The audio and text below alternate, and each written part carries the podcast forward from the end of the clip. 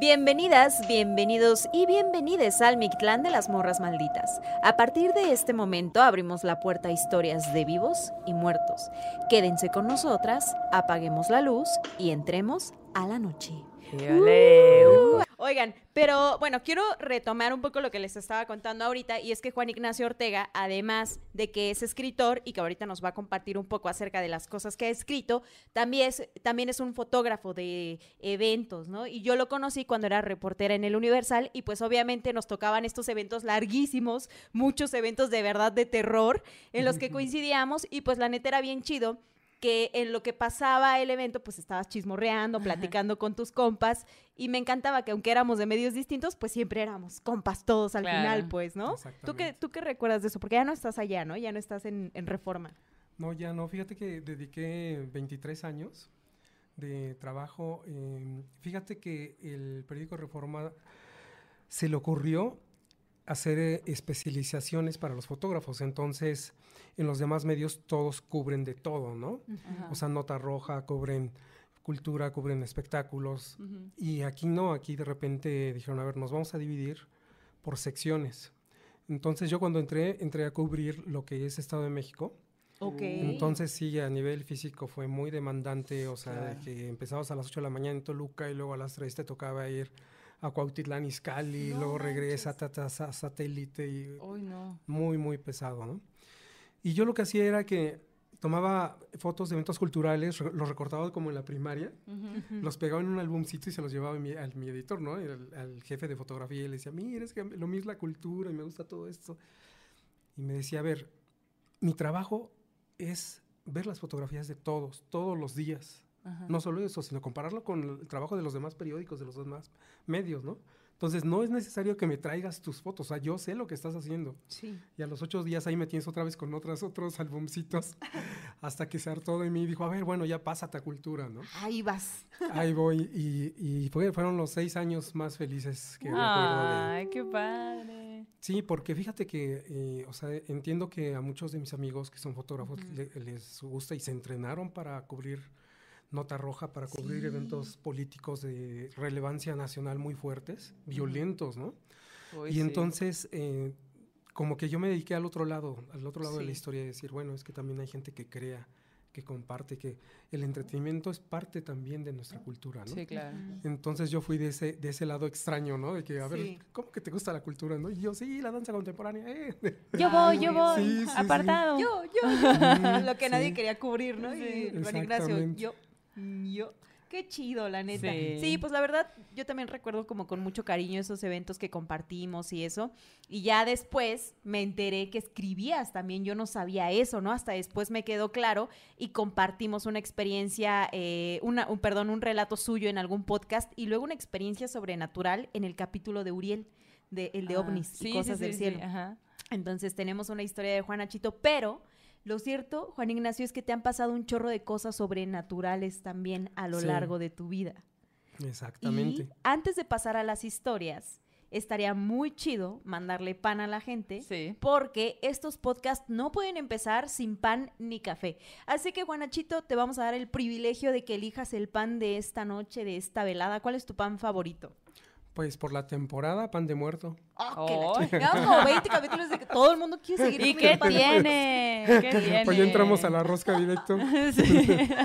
no, es que la neta es irresistible, la verdad. La verdad es que mi azuquita, güey. ¿Cuál es el tuyo, Maldo? ¿Cuál es mi qué? Mi papá. Mm, los roles de canela glaseados. Ah, ok. Pero calientitos, ¿no? Así uh, horno. Sí. Uh, yo ayer vieran qué hice. oaxaqueño. No, no, es más, me voy a ir a Oaxaca saliendo. Acabando este podcast. No, pero ayer me compré un bolillo, güey. Pero así que fui a la panadería y recién acababan de sacar uh. los bolillos y me compro uno. Llego a mi casa, había hecho café de olla, de que bolillo crujiente lo aplastas y Oye, pero eso es de chilangos, tú eres de Oaxaca. Sí, pero el bolillo. Debes hablar del pan de, pan de, semita, pan de ah, yema. Mira, mi hermana vino hace unos días y me trajo semitas también. Qué chido, me las comí en tres días. ¿Cuántas? ¿Muchas? Eran como. No digas mejor. 11 ah. semitas más o menos. Era un paquete de 12 semitas, creo. ¿Cuántas semitas se puede comer perecieron, Oigan, ¿leemos un poquito de comentarios? Sí, sí, sí, me parece bien. Eh, Juan Achito. Mande. Mientras te, te, te lates y te leemos unos comentarios de la gente. Va, va, va, va, va, va. Oye, dice el Tony Marín, dice, nos mandó un super chat, muchas gracias por su super chat. Y dice, saludos morras bonitas desde la Dallas. Mi crush es Maldo. Ah, no sé, pero soñé con ella, dice. Ay, qué va. No queremos saber, ¿no? Cálmense. Aplícale a Dios. la del adiós. Por acá hay otro super chat, a ver, déjenme, a ver, aquí hay otro de Jessica Granados. Hola morras, porfi, feliciten a mi prometido Ale de la Teja. Hoy es su cumple. Ale, feliz cumpleaños. Qué chingón que te vas a casar ah, con... Invita a la boda. Invita a la moda. Ajá, a la, moda. Y, iba a decir, invita a la morra. Si necesitas fotógrafo, ahorita mandamos mis datos Acá también. Hay un fotógrafo por si ocupas. Este, yo puedo servir mezcal ahí en el bodorrio. Uy, no. unas, bebidas ahí, Ya se armó este aquelarre. Oye, Valeria Sevilla dice, ya se escucha chido. Muchas gracias, Valeria. Y por acá, ah, de hecho, Carla Hoguera nos escribió ahí en el Instagram hace ratito. Lo vi así de que me salió la notificación y que ayer fue su cumpleaños. Ah, pues feliz cumpleaños. Pero dice, qué loco, güey, que cumplía años, pero no aumente de edad. Esa magia le pasó. A mí me ha pasado esa magia también, la verdad. Es algo que te bendice. Joab nos manda otro super chat con un monito con tacita de café que me imagino que va a estar bien caliente lo que te estás tomando. Oye, el Samuel Lua dice, en vez de pan unos churros con chocolatito caliente. Uy, se antoja. Pues sí, se antoja. La Joana Martínez también nos manda otro super chat. No nos pone nada, pero voy a inventar. Dice que nos quiere mucho, que nos va a mandar mil millones de dólares. Ay, güey. Uno para el fotógrafo. Yo cuando, ahorita te invitamos, ahorita te invitamos. Son mil igual, no importa. Sí, oye. Dice acá, hay demasiada fila para el pan y café. Ok, si siguen esperando, vamos a enviarles más, más, más para que se acabe rápido la fila, por favor. No queremos hacerles esperar. La Joana Martínez manda otro super chat que dice, deseenme suerte. Porque me le declaré a mi crush, dice. ¡Ah! Todo bien, todo bien, te va a ir muy bien. No te preocupes, lo peor que puede pasar es que no te quiera. Eh, lo mejor que te puede pasar es que sí te quiera. Exacto. Y si no te quiere, Lo pues maravilloso que te puede pasar es que se la pasen chido. Ok, Evelyn Quintero dice, es el vato que Yanis me presentó en el Metrobús. ¿Te acuerdas que cuando te vi? Sí, hola, ¿qué tal? Hola, ¿qué tal? La Evelyn la Evelyn que venía con su novio y el novio que es fuereño decía, Morros Malditas. Éale, mira quién se conectó ya. El tío Taco está presente con los entes. Tío Taco, oigan, el tío Taco va a estar presente en la distancia en este programa porque Juan Ignacio trae una historia bien densa y queremos también conocer la opinión del tío Taco. Así que por favor no se vayan, quédense, hay fotos, así que nosotros les vamos a avisar cuando le pongan atención por si están lavando trastes para que vayan a ver la foto. exacto, exacto. Y bueno, finalmente, Itzi Ramírez dice, llevo escuchándolas todas las semanas. Saludos desde New York City. Oh, y la Mara Domínguez dice, hola, ya vine. Ah, hola, ¿qué hace? Hola, Mixteque. Olis. Ori, ori. Ok, pues, ¿qué onda, eh? Empezamos, con, a ver, cuéntanos todo, todo el chismecito sobrenatural de lo que te ha pasado. ¿Por dónde quieres empezar? bueno, eh, yo quiero empezar, digo, saludando a todos los los seguidores de Morras Malditas y quiero hacerles una, una, pregunta, ¿no? Para que nos pongan aquí en el chat para entrar ya en contexto, ¿no? Quiero que nos digan cuál es el primer recuerdo que tienen en su vida. Uy, ay, qué A ver, ¿cuál es el primer recuerdo? ¿Tú, Amix, tienes como que memoria más o menos del primer recuerdo que tienes en tu vida? Mm, no sé si el, primero, pero sí tengo uno que es muy traumante, que es cuando, yo recuerdo, güey, cuando me hicieron los hoyitos de los, de los... ¿Qué? Ajá, de las orejas. Recuerdo muy bien que fue en el cuarto, que en ese momento era de mi hermana mayor. Yo estaba chiquita, no sé en qué momento, me acuerdo ver a mi hermana y a mi mamá así que con la aguja haciéndolo todo acá. Y luego el resto de las cosas que recuerdo es como si me hubiera salido de mí porque lo veo en tercera persona. No sé si es una construcción de ideas que de cosas que me fueron contando, pero recuerdo ver, o sea, ver toda la escena desde tercera persona y escuchar mi grito. Ah, qué, edad tenías? No tengo idea, la verdad. Pero estabas súper morrita. Pues sí, súper morrita, sí. ¿Tú ya recuerdas? Fíjate que uno de los recuerdos como que más antiguos, que tampoco tengo recuerdos como tan tan antiguos, pero Uno de los recuerdos que tengo es cuando me rompí la frente. ¿Qué? Me rompí De la última frente, vez. raza, por eso quedé así, ¿no? ¿Pero te aventaste un tiro o No, que fue un pues andaba yo papaloteando ahí en un área verde, jugando con los columpios y alguien, como, como que yo me crucé cuando un niño aventó un columpio. No. y entonces, Ah, sí, fue historia. mía, la neta. Este, o sea, como que yo me volteé y y entonces como que lo que recuerdo, no recuerdo la escena completa, pero recuerdo que volteé y que venía el columpio y luego como que recuerdo yo, me recuerdo tirada, como que viendo hacia arriba y como que la sangre, o me- como que me estaba saliendo sangre. Güey, qué loco eso, porque yo tengo un recuerdo, pero haz de cuenta que en el kinder yo tenía una mejor amiguita. Entonces estábamos como que en el recreo, no sé, y un niño estaba ahí molestándonos. Entonces de que, ay, bye, tonto, y, y le dimos la, la espalda, entonces el morro nos empezó a tirar piedras y en eso ella volteó y le pegó uno en la frente, güey. Y yo recuerdo mucho también ver cómo así sangró un montón, porque pues es súper escandalosa esta área. Sí. Y sa- yo salí corriendo a buscando a la maestra, pues, ¿no? Y ya volvimos, un desmadre, igual la ambulancia, un desmadre, pero bueno. ¿En qué loco. kinder ibas?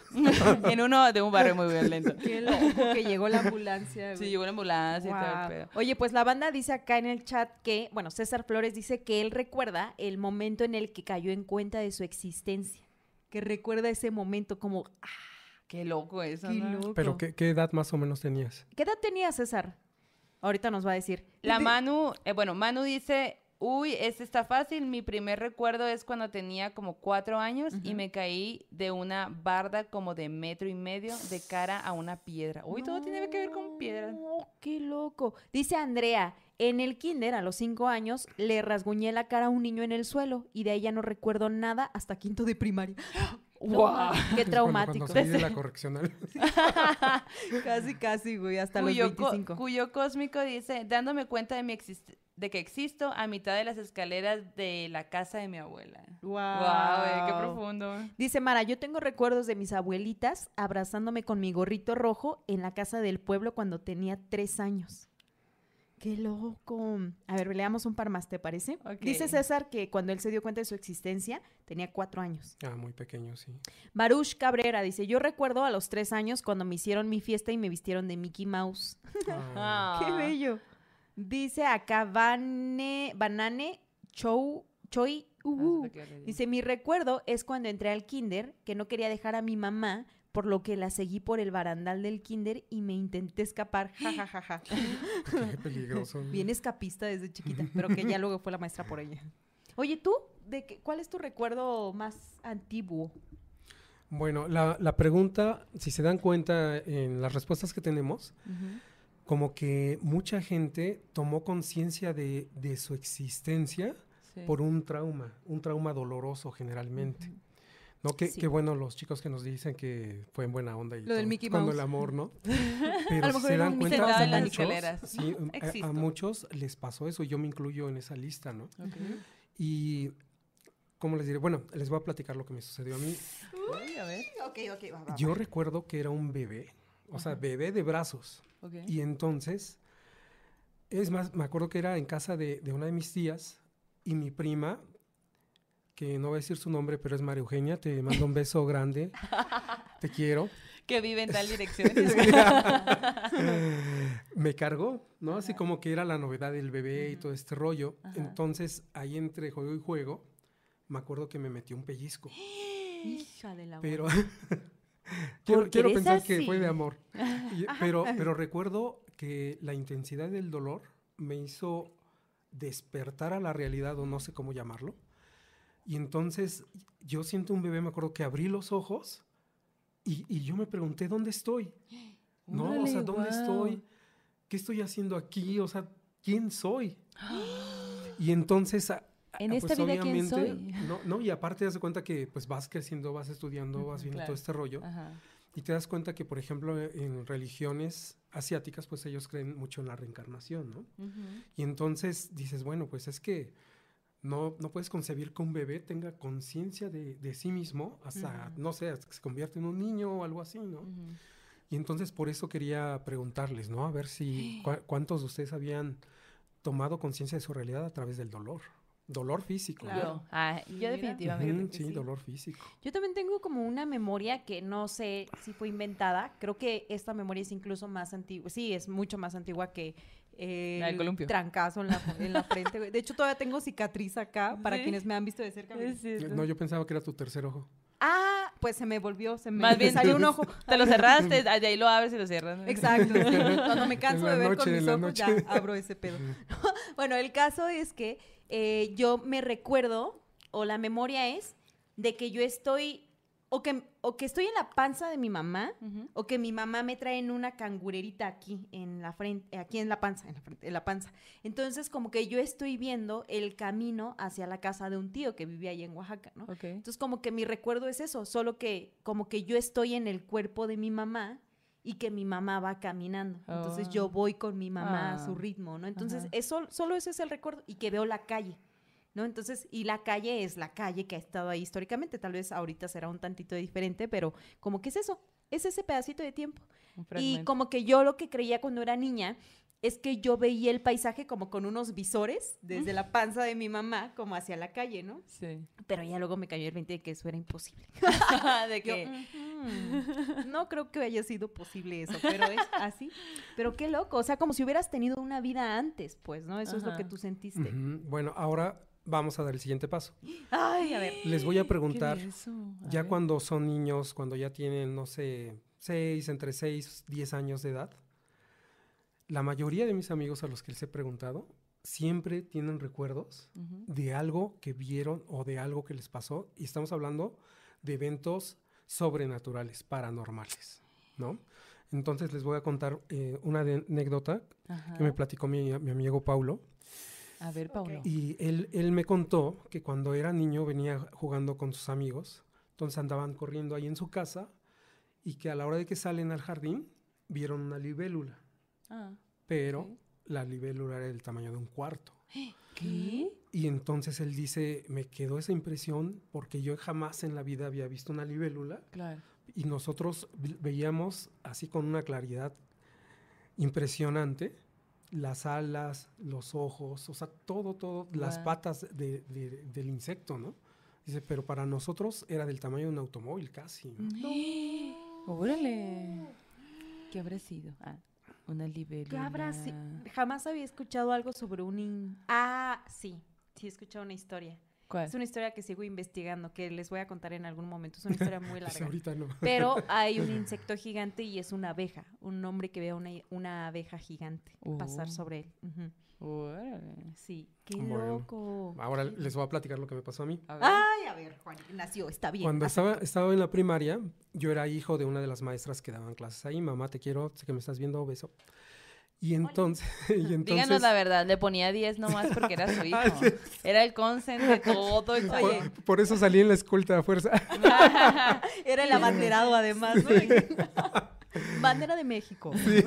Legado de nuestros seres. Amén. Oye, dice acá Rach Osir, Osigne, dice Nachito Rules.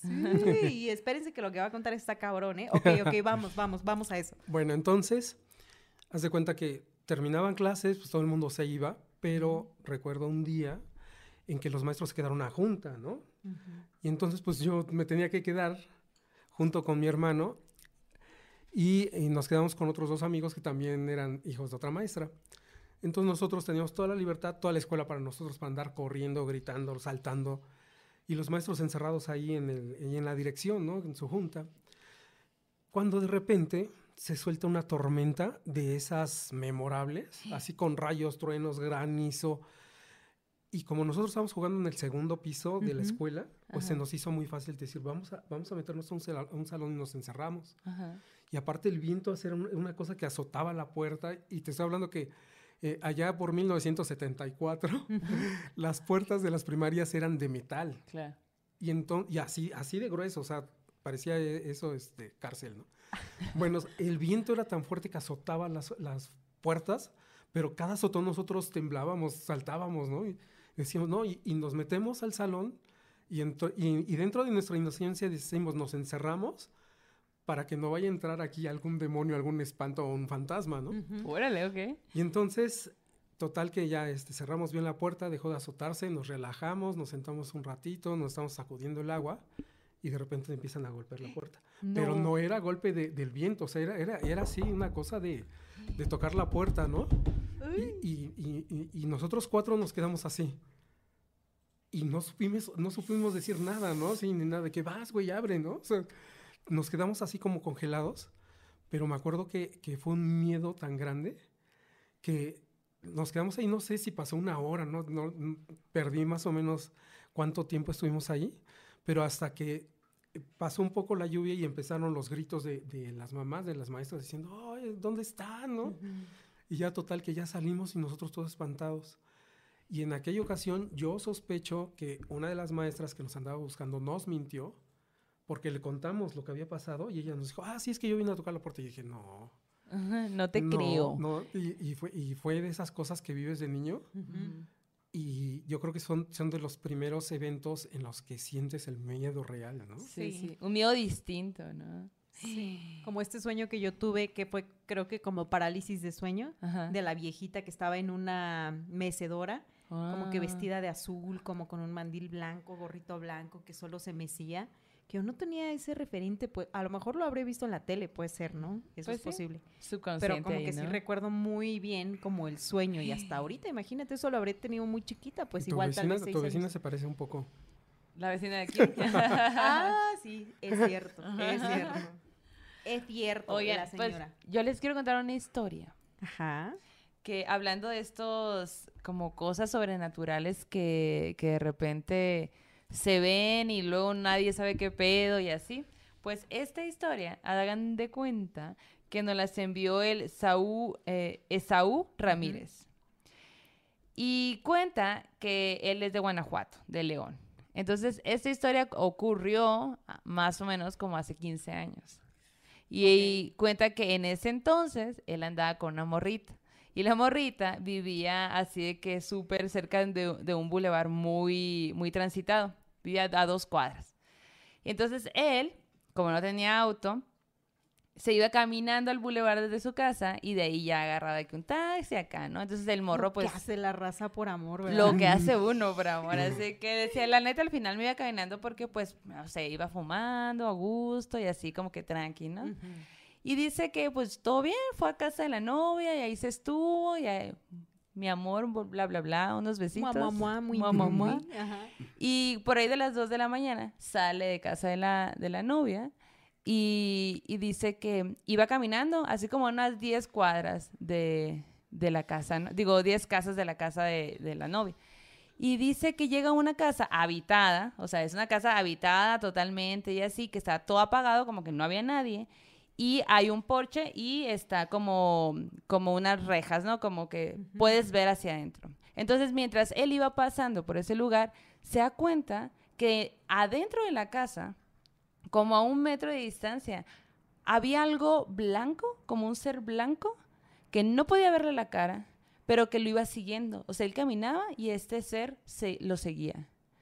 Y, y él dice, no mames, obviamente yo lo vi de reojo, me saqué de onda, volteo a verlo y, cuando lo vi, como no alcancé a verle la cara y eso, pues por la misma inercia te regresas, ¿no? ¿De qué pedo? Y solo estuvo pensando, ¿qué pedo? ¿Qué es esto? ¿Qué pedo? ¿Qué pedo? Acá no entiendo. Y luego como que se paraba y este ser se paraba. Avanzaba un poquito y ese ser avanzaba junto con él. No mames. Se iba para atrás y el ser se iba para atrás también. Güey, imagínate. Entonces, el morro de que estaba pensando, ¿qué pedo? ¿Qué? Dijo, o sea, nos cuenta la historia, no manches, neta, estuve a punto de como que meter la mano para ver si, pues para entender qué pedo, ¿no? Pero le dio miedo, dijo, la neta le saqué, o sea, me, me paniqué, pues, o sea, no podía entender qué era y yo veía que se desplazaba, pues, no era que caminara, se desplazara y yo no entendía qué podía hacer. Dice que estuvo como 20 segundos ahí, güey. Entre, ¿qué pedo, qué es eso? Y como que se paniqueó y se fue. Y así, no le dijo nada a la novia hasta semanas después que le cuenta. Dice, es que no le dije nada porque la morra era bien, bien miedosa, pues. Y eso me pasó de que a cuadras de su casa, pues. Y pues le cuenta y la novia de, ay, no, ay, no, me quieres asustar, no sé qué, la, la. Bueno, Pues un día estaban ellos así de que, ay, sí, mi amor, mamá, mamá, muy, en su casa. Y en eso, güey, que entra la hermana súper asustada acá de que, güey, no mames, eh, venía, venía en el carro con mi compa y, y haz de cuenta que dice que el, el piloto de repente frenó de golpe porque pasando, ah, bueno, bueno, eso también pasó, pero pasó un poco después. Pasando la calle, ya no en la casa, ve a un ser blanco flotando que cruza la calle y él iba pasando, pues. Entonces se paniquea y frena de golpe, pues por instinto, porque dice, no mames, ya atropellé a alguien, pues, ¿no? Que se frena, que se quedan así como de, con la adrenalina de, no mames, ¿qué pasó? ¿Qué pasó? Pero después, o sea, en lo que les cae el 20, dice, güey, o sea, no, ni siquiera hubo un golpe en el carro, no hay un ruido ni nada, ¿no? Y ya como que se calmaron, se tomó unos minutos, se bajan y no había nadie, pues. Llegaron bien paniqueadísimos, así. Y la otra hermana, porque eran tres hermanas, resulta que también le pasó algo por el estilo, que él, ella venía caminando y, también lo vio, ¿no? Llega bien asustada, no mames, acabo me acaba de pasar algo. O sea, y explica total lo que le había pasado. Venía caminando de regreso a la casa, veo una sombra blanca, o sea, veo como a un ser blanco en esta casa, no mames, así súper, súper cagadísima. Y en eso, pues, él, él y su novia se quedan viendo como de, güey, es, es lo que te platiqué, ¿no? Y se quedan bien sacados de onda, güey, qué miedo, ¿no? Que no sé qué. Pues con el tiempo, los dueños de la casa como que bardean para que no se pudiera ver hacia adentro. Y resulta que mucha gente les decía, les iba a decir, oigan, hay algo aquí en su casa. Porque hay mucha gente, o sea, como que yo voy y digo, güey, vi algo. Y luego al otro día viene alguien más, otro vecino, oye, vi algo, ¿qué es esto, no? Y los vecinos dijeron, no entendemos qué onda, y mejor bardearon para que no se pudiera ver y pues decir, nosotros no sabemos qué onda pero a veces luego la misma gente sabe lo que hay ahí, ¿no? O sea, los, que viven ahí saben y lo han visto seguro. ¿Ustedes tienen alguna historia parecida de algún ser que se, o sea, que sea así, ¿no? Que sea como blanco, luminoso, que se vea que se desplace, que no le puedas ver una cara. Si hay alguna historia por ahí, cuéntenos para ver qué similitudes hay. Qué miedo, oye, está muy loco eso. Como que algo además como tan potente, ¿no? Que era capaz de manifestarse tantas veces, como que tan seguido, como que eso me saca mucho de onda de esa historia, ¿no? Y que no era como una forma definida, no es como una persona, sino como una cosa blanca. Ajá. y luego que no te, o sea, que seguía el comportamiento, ¿no? Como bien cuenta él, así como de yo avanzaba y él avanzaba. Sí me, me hacía para atrás y se hacía para atrás. No mames, imagínate qué miedo, sí, sí. Oye, fíjate, Juan Ignacio, que Liz Casas dice, yo cuando tenía como 6, 7 años, en la casa de mis papás, oía cómo bajaban las escaleras corriendo. Siempre se oía y a la hora que fuera. No manches. Uy, el Gabriel Palacios dice... Saludos desde Alabama, morras malditas, las amo. Alabama. Wow, Alabama, como Alabama Shakes. Dice Isela Santos, son mi podcast favorito, me encantan. Saludos las TQM. Eh, TQM de regreso. Ay, qué hermosa. de regreso. Y, mira, dice acá, bueno, ¿quién más? Dice Medi, Melitcat. Dice, recuerdo que de chiquita en la puerta de mi cuarto tenía pegado un payaso de cartón. Eh, me estaba despertando en la mañana y me le quedé viendo un momento y solo recuerdo que me saltó a la cama y del susto cerré los ojos. Me tapé con mi cobija hasta la cabeza y después desperté. Y el pinche payaso estaba tirado en el piso junto a la puerta. Obvio me cagué. Pues sí, ¿no? Por dos hermanas, yo también me hubiera cagado. No mames. Qué, miedo. Qué miedo. Oye, Su cara de... Ignacio. No, yo estoy aquí todo traumado. ya no voy a dormir. Tengo, ¿para qué vine? ¿Para qué vine? No, pero aparte, ¿sabes qué? O sea, un, temor clásico, yo creo que de todos los niños, es cuando sabes, intuyes o sientes que hay algo abajo de tu cama. Ay, sí. O que te van a jalar los pies. O que va a salir algo de tu closet. sí. sí, yo me acuerdo que una vez estaba súper enfermo igual tendría unos siete años y tenía, no sé, laringitis. Eh, total que no podía hablar, tenía muchas broncas, estaba en mi cuarto yo solo. Y me acuerdo que el closet empezó a abrirse así despacito, así con todo y el rechinido y efecto especial. Y, obvio, o sea, vivimos en una zona donde tiembla a cada momento, ¿no? Entonces dices, pues es lógico que se va a mover una puerta. Claro. No, pero en tu mentalidad de, niño tú piensas, algo la está abriendo desde adentro, ¿no? Y entonces me acuerdo que tenía la, la, laringitis o no sé qué tenía, y yo así gritando, mamá, pero así como... Con la angina. acá tipo, morras malditas, morras. así, mamá, no, yo mamá. Bueno, no sé qué esfuerzo hice hasta que me escuchó mi mamá y ya subí y me regaña, ¿no? Oye, porque te está diciendo el doctor que ni hables y te pones a gritar. Te da tu cinturón. Ajá. Y el fantasma, mamá. Y el fantasma desde el closet, Ah, riéndose de ti. Por tóxico. Toma eso. Ajá. Y luego pues ya, o sea, me acuerdo que ya no le dije, cierra la puerta del closet, por favor.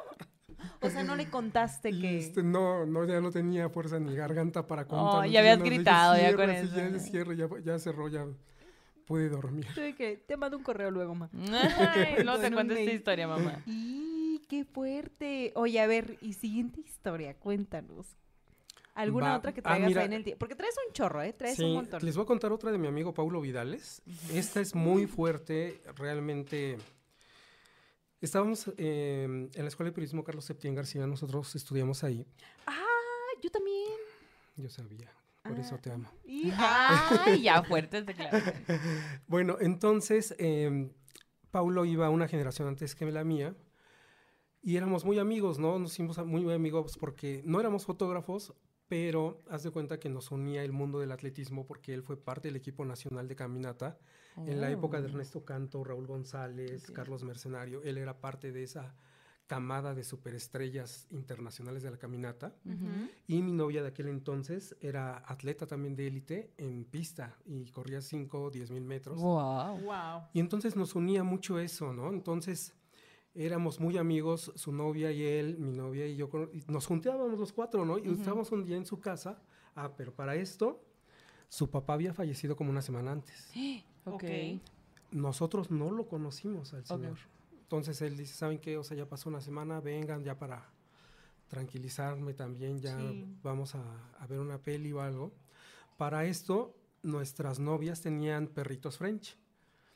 Entonces llegamos, estamos ahí este, en la sala de su casa, estamos cotorreando, acá en la botana y todo. Y encima de la televisión que está enfrente de nosotros, ellos tenían un retrato de su papá. Y de repente las perritas empiezan ladri, ladri, ladri, las dos perritas, pero así hacia el retrato, ¿no? Y nosotros, cállense, no dejan ver la peli, ¿no? y de repente el retrato hace esto, ¿no? Hace cuenta que está en esta inclinación y, y de repente hace esto. Se cae hacia enfrente. Ajá. Y nosotros nos quedamos así, ¿no? nadie dijo nada.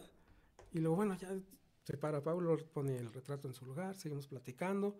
Ya agarraron a las perritas, acariciar a las perritas, cálmense también con su corazoncito, allá todo lo que daba. Y entonces estábamos, bueno, en mi caso yo estaba en la primera clase de fotografía, en aquel entonces existía una cosa que se llamaba magazine, sacabas la película y ponías en tu cámara esa, esa película que nosotros le decíamos los negativos, ¿no? Sí.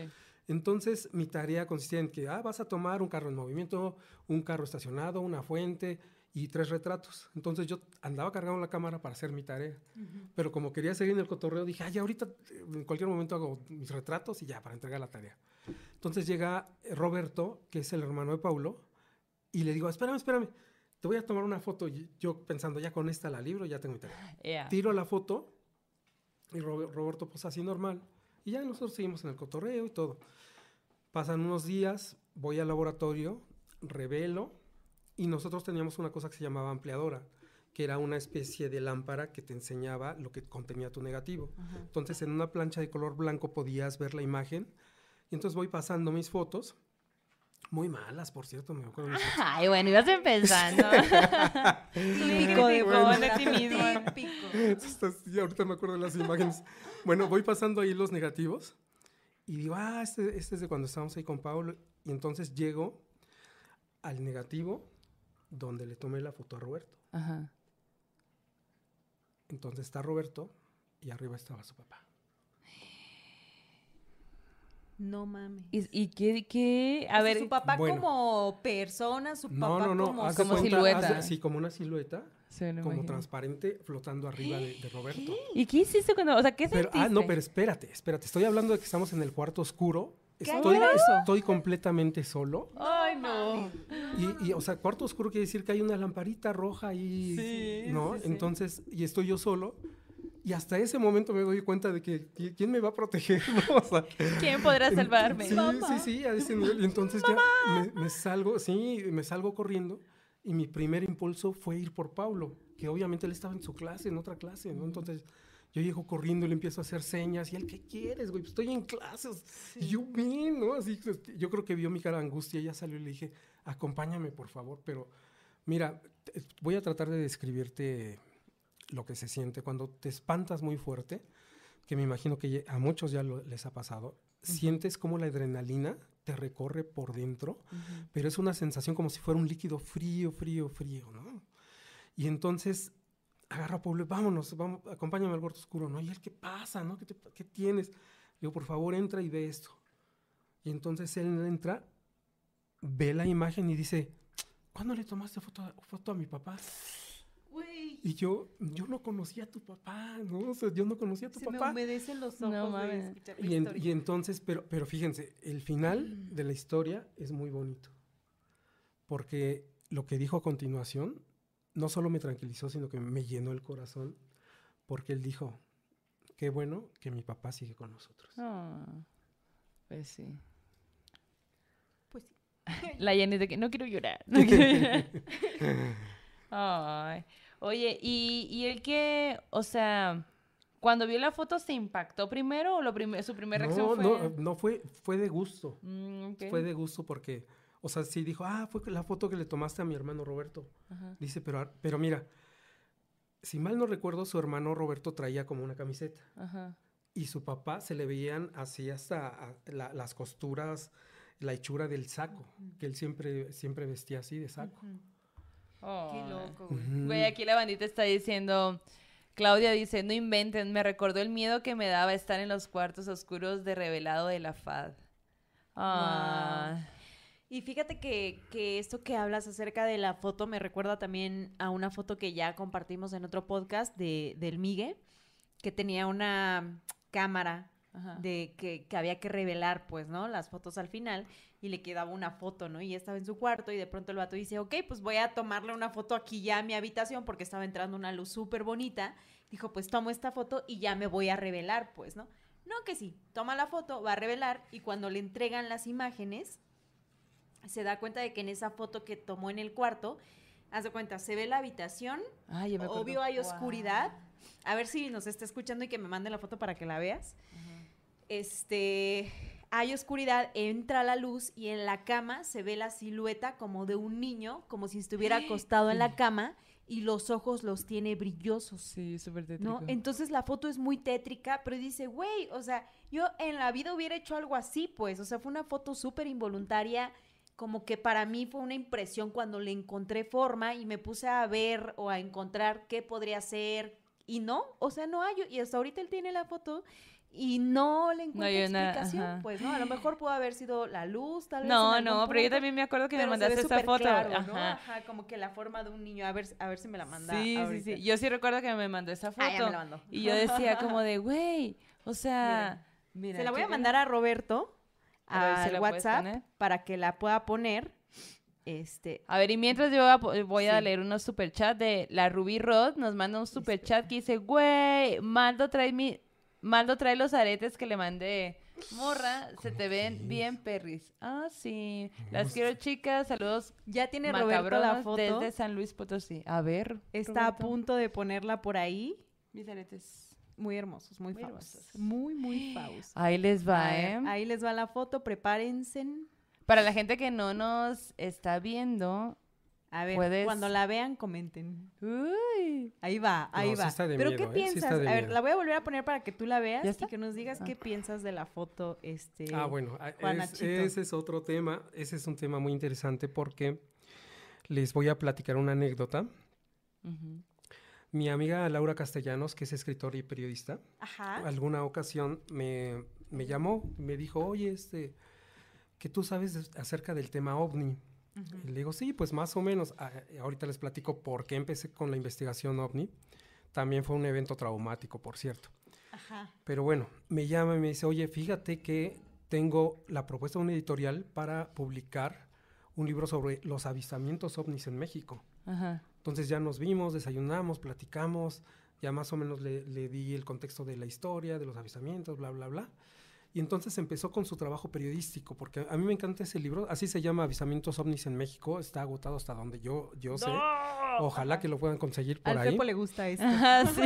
sí, y entonces el, la, la cosa es de que con su visión objetiva como periodista, pues iba entrevistando, digamos que lo, las dos opiniones, ¿no? De un tema, ¿no? Entonces entrevistó a Jaime Maussan, pero también entrevistó a la científica Julieta Fierro, Ajá. ¿no? Entonces ahí tú, como lector, pues ya te haces un panorama, tomas alguna versión y ya dices, voy por aquí, voy por allá, ¿no? Bueno, entonces a, a lo que voy, ya se me olvidó. Ah, de, sobre la, estamos sobre la de las foto. fotos. Ah, voy. Entonces, en aquella época yo la procuraba acompañarla a las entrevistas y entonces cuando llegamos a las oficinas de Jaime Maussan, que en aquel entonces estaban en Polanco, no sé si sigan estando ahí, entramos y él tenía un grupo de compañeros que les decían los vigilantes. Ajá. Entonces era un grupo de personas, o es un grupo de personas, no sé, en, en, los que ellos se encargaban de que, a ver, tú tienes cámara de video, tú tienes cámara fotográfica, ah, Ajá. ah, bueno, ya se jubilaron, va, váyanse a la azotea, quédense ahí desde el amanecer, cuatro horas, cinco horas, y siempre conseguían fotos y fotos y fotos. Entonces, en lo que pasábamos a la oficina de Maussan, estuvimos con ellos y me preguntaron, ¿usted a qué se dedica? Le digo, no, pues soy fotógrafo. Ajá. Ah, iba uno caminando, agarra, abre un cajón y saca un bonche así, ¿no? De fotografías. Denos su opinión. No, no manches. bueno, bueno, y yo, pues va, ¿no? Ajá. Y entonces empiezo. Si ustedes eh, juntaban álbumes, en, no sé, en mi época, ahorita ya no sé cómo se hace, pero en los álbumes tú compras tus estampas, tienes tus sobres, vas y, y sí. empiezas a ver. Sí tú me dices, ya, ya la tengo, ya la tengo, Ajá, esa, sí. ¿no? Y te la cambio por... Bueno, así estábamos, ¿no? Y, y entonces estábamos pasando como estampas las fotografías y, y, yo les decía, no, no, no. Y se empezaron a enojar conmigo, ¿no? Ajá. Y me dicen, pero dinos por qué no. Y entonces ya les digo, a ver, vamos a ver alguna, ¿no? Y digo, ah, bueno, esta, es, esta se me hace una fotografía muy padre, está muy bien elaborada y de hecho fue, fue portada de la revista Dudas, de que en aquel entonces se dedicaba a temas de ovnis. Y entonces, haz de cuenta, te la describo. Está la pirámide del Sol y está un platillo así nítido, un foco precioso, una foto hermosa y, y, y el platillo así hasta con brillito, ¿no? Uh -huh. Me dicen, a ver, ¿qué pero le pones a esta foto? Y ya les digo, ah, bueno, vean la sombra de la pirámide del Sol. Está hacia un lado. Ahora vean la sombra del platillo, está hacia abajo. Eso quiere decir que son dos fotografías que se tomaron en momentos diferentes uh -huh. y luego se hizo el montaje. ¿no? Y así, no, que ve esa foto. Y me enseñaron una buenísima, porque me decían, mira, esta es una foto de un extraterrestre, ¿no? Y sí se ve una criaturita así con los dientes, y así como borrosita, pero se, se ve impresionante. Que tú dices, sí, o sea, obviamente sí es un ser vivo, ¿no? Y ya les digo, a ver, les voy a decir por qué no. Cuando tú tomas una fotografía, ya sea en celular o en una cámara semiautomática, en el modo A, que será automático, y está atardeciendo, porque para esto en la parte posterior de cada foto venían todos los datos, ¿no? Quién la tomó, con qué asa, con qué velocidad, datos técnicos sí. que me ayudaron mucho, ¿no? Entonces digo, miren, fue tomada con esta cámara en modo automático, eran las 6 de la tarde, ya hay muy poca luz, uh -huh. y entonces lo que hace tu cámara o tu celular es bajar la velocidad. Uh -huh. Entonces, ¿qué sucedió? Que el animal que venía corriendo fue tomado con baja velocidad y entonces era muy probable, digamos que 99% de probabilidades de que era un perrito, que ya ves que cuando ellos corren se les levantan las encías. Ajá. Entonces tomó la foto en lo que el perrito está saltando, se le levantan las encías, se le ven los colmillos, ¿no? Y se ve raro, ¿no? Y entonces, ajá, y entonces pues tú quieres ver un extraterrestre, pero, o sea, hay otra explicación, ¿no? El perrito así de, ¿cuál fue el mal que yo hice? A mí ni me metan. bueno, la cosa es que estábamos así, no, no, no, no, ya íbamos casi la mitad de las fotos y pues ya estaban así como... Mmm. Qué aburrido sujeto. Sí, gracias, ah, gracias por haber venido. Nos arruinaste la fiesta. y sale una fotografía donde les digo, esta esta foto. Entonces, ¿qué había en esa fotografía? Era una esfera que parecía de plasma, las especificaciones técnicas eran correctas, todo coincidía, la cámara, aunque fue utilizada con autofocus, fue eh, expuesta perfectamente, o sea, toda la imagen es una imagen muy buena. Y, que, y lo primero que pregunté, ¿a qué se dedica este señor? ¿no? Porque si es este fotógrafo profesional, pues ya maneja eh, dos, tres trucos ahí en la computadora, lo que tú quieras, y no. O sea, el señor se dedicaba al campo, traía una cámara que era de su esposa, o sea, todo, todo coincidió y les digo, esta es muy buena. Es una fotografía excelente de un objeto volador no identificado. ¡Ay, qué emocionante! Por fin la tenemos. Oye, toda la gente está, se súper cagó así de que con la, con la foto del Migue, güey. Güey, ya ves, Migue, ¿para qué andas tomando María, güey? No, y la neta es que el vato así dice, güey, yo estuve súper traumado con esa foto. O sea, la verdad a mí me impactó. Y gente a la que se la enseño. Yo la primera vez que la vi sí se me heló el cuerpo, güey, ¿no? La foto está muy, muy buena. Y veamos qué es lo que dice la gente. Aquí dice, eh, señor, me has mirado a los ojos. Güey, dice, protégeme, señor, con tu espíritu. Esa ya la habíamos visto, dice Jessica Ortega. No sé si, no, sí, de hecho estábamos compartiendo que ya habíamos compartido la foto, pero Juan Ignacio no la conocía. Entonces por eso se la volvimos a pedir. Oh my God, bandera de México que estás en el cielo, librado de todo mal, dice. ya quítela, dice alguien vincado. Ahí. Ya quítela. y aparte, ustedes no saben, pero Roberto me está diciendo, ya la quito. Y yo, no, déjala más tiempo. Ya, no, más tiempo. la hasta, que les agarre el que, que, se asuste, miren a asustarse. Güey, dice acá, eh, la Yanis y el Juan Ignacio se oyen un poco bajos. Me voy a, déjenme que crezca un poco más para oírme más alta. dice acá, este, pere, pere, pere, pere. Ok, dice bandera de México que estás en el cielo, líbranos del mal. La gente pues cagada. Y yo creo que va siendo momento de pasar a esa historia, Juan Ignacio. ¿Estás de acuerdo? Sí, déjame nada más terminar porque me ah, ya me acordé de él. Ahí vas, de nuevo ahí vas, ahí vas. Bueno, Te vamos a refiliar Ya nada más para nada más para terminar con lo de los lo de los vigilantes. Ah, bueno, entonces ya les digo, miren, esta fotografía está fabulosa. Y ya seguimos platicando y todo y ya entrando en confianza, ya ni entré a la entrevista con Maussan, de hecho, porque me, quedé platicando con los vigilantes. De que mi pero mi trabajo. Bueno, lo que sucedió fue que ya me empezaron a contar, me dice, no, es que fíjate que uno, uno de nuestro grupo se fue, o sea, se, fue de repente, pero se fue todo espantado, ¿no? Y yo, pero ¿por qué, no? ¿Qué, pasó? Y dice, no, es que él empezó a, tomar así objetos, muchos, muchos objetos voladores, y con la misma cámara, pues, que usaba, tomaba así el convivio familiar, ¿no? entonces, dice que en una fiesta de uno de sus hijos estaba tomando fotografías, y de repente, en una de las fotos, haz de cuenta que está la típica foto familiar de que pues, siéntense todos aquí y atrás aparece uno de los entes grises, de esos que tienen ojos de, lenteja chaparritos, ¿no? sí, de lenteja. Ajá, sí, y, entonces dijo, ya no quiero saber nada, dejó la cámara, se mudó el señor así, o sea, una historia así que te quedas, wow, ¿no? O sea, ya para haber hecho todo eso. Wow, o sea, sí le dio miedo, pues, ¿no? Sí, pues a quién no, imagínate. Pues Oye, pero tú mismo tienes una historia. La ibas a contar más adelante, pero creo que este es el momento, lo del 2000. This is the moment. Ah, y les va, sí, sí. ¿Esa es la del tío Taku? Sí, por No, no, no, no. Es esta y luego la del tío Taku. Ok, va, va. Tío Taku. Aguanta, tío Taku. Listo, listo. Gobierna, Ya vamos para allá. Esta, entra en esta sintonía de objetos voladores. A ver, bueno, a ver, a mí ni me interesaba el tema, o sea, la verdad, ni pies ni cabeza, no me interesaba. Venía, Veníamos de regreso de Tepoztlán sobre Avenida Congreso de la Unión. Entonces, eh, veo que todos empiezan a estacionar sobre la avenida. Y entonces, digo, yo soy de la generación del 85, de hecho, entré a la escuela en el 85. Y entonces tengo ese trauma, ¿no? De todo lo que sucedió. Y cuando ves una reacción así de la gente, lo primero que piensas es, está temblando. Entonces me orillo, me bajo y noto que la gente estaba viendo hacia arriba. Entonces, los que conocen más o menos esos rumbos, Congreso de la Unión es la avenida por donde pasa también la línea verde limón del metro, que es de Santa Anita a Martín Carrera. Ajá. Bueno. Allí pasa la de misterios, estoy casi segura de que, mm, todo, hacia, hacia, el norte, nada más que esto sucedió, estaba a la altura, muy cerca del aeropuerto, por la calle de Lorenzo Turini, más o menos, a esa altura. Bueno, la cosa es de que volteo y lo que vi me dejó así el trauma porque era una oleada ovni.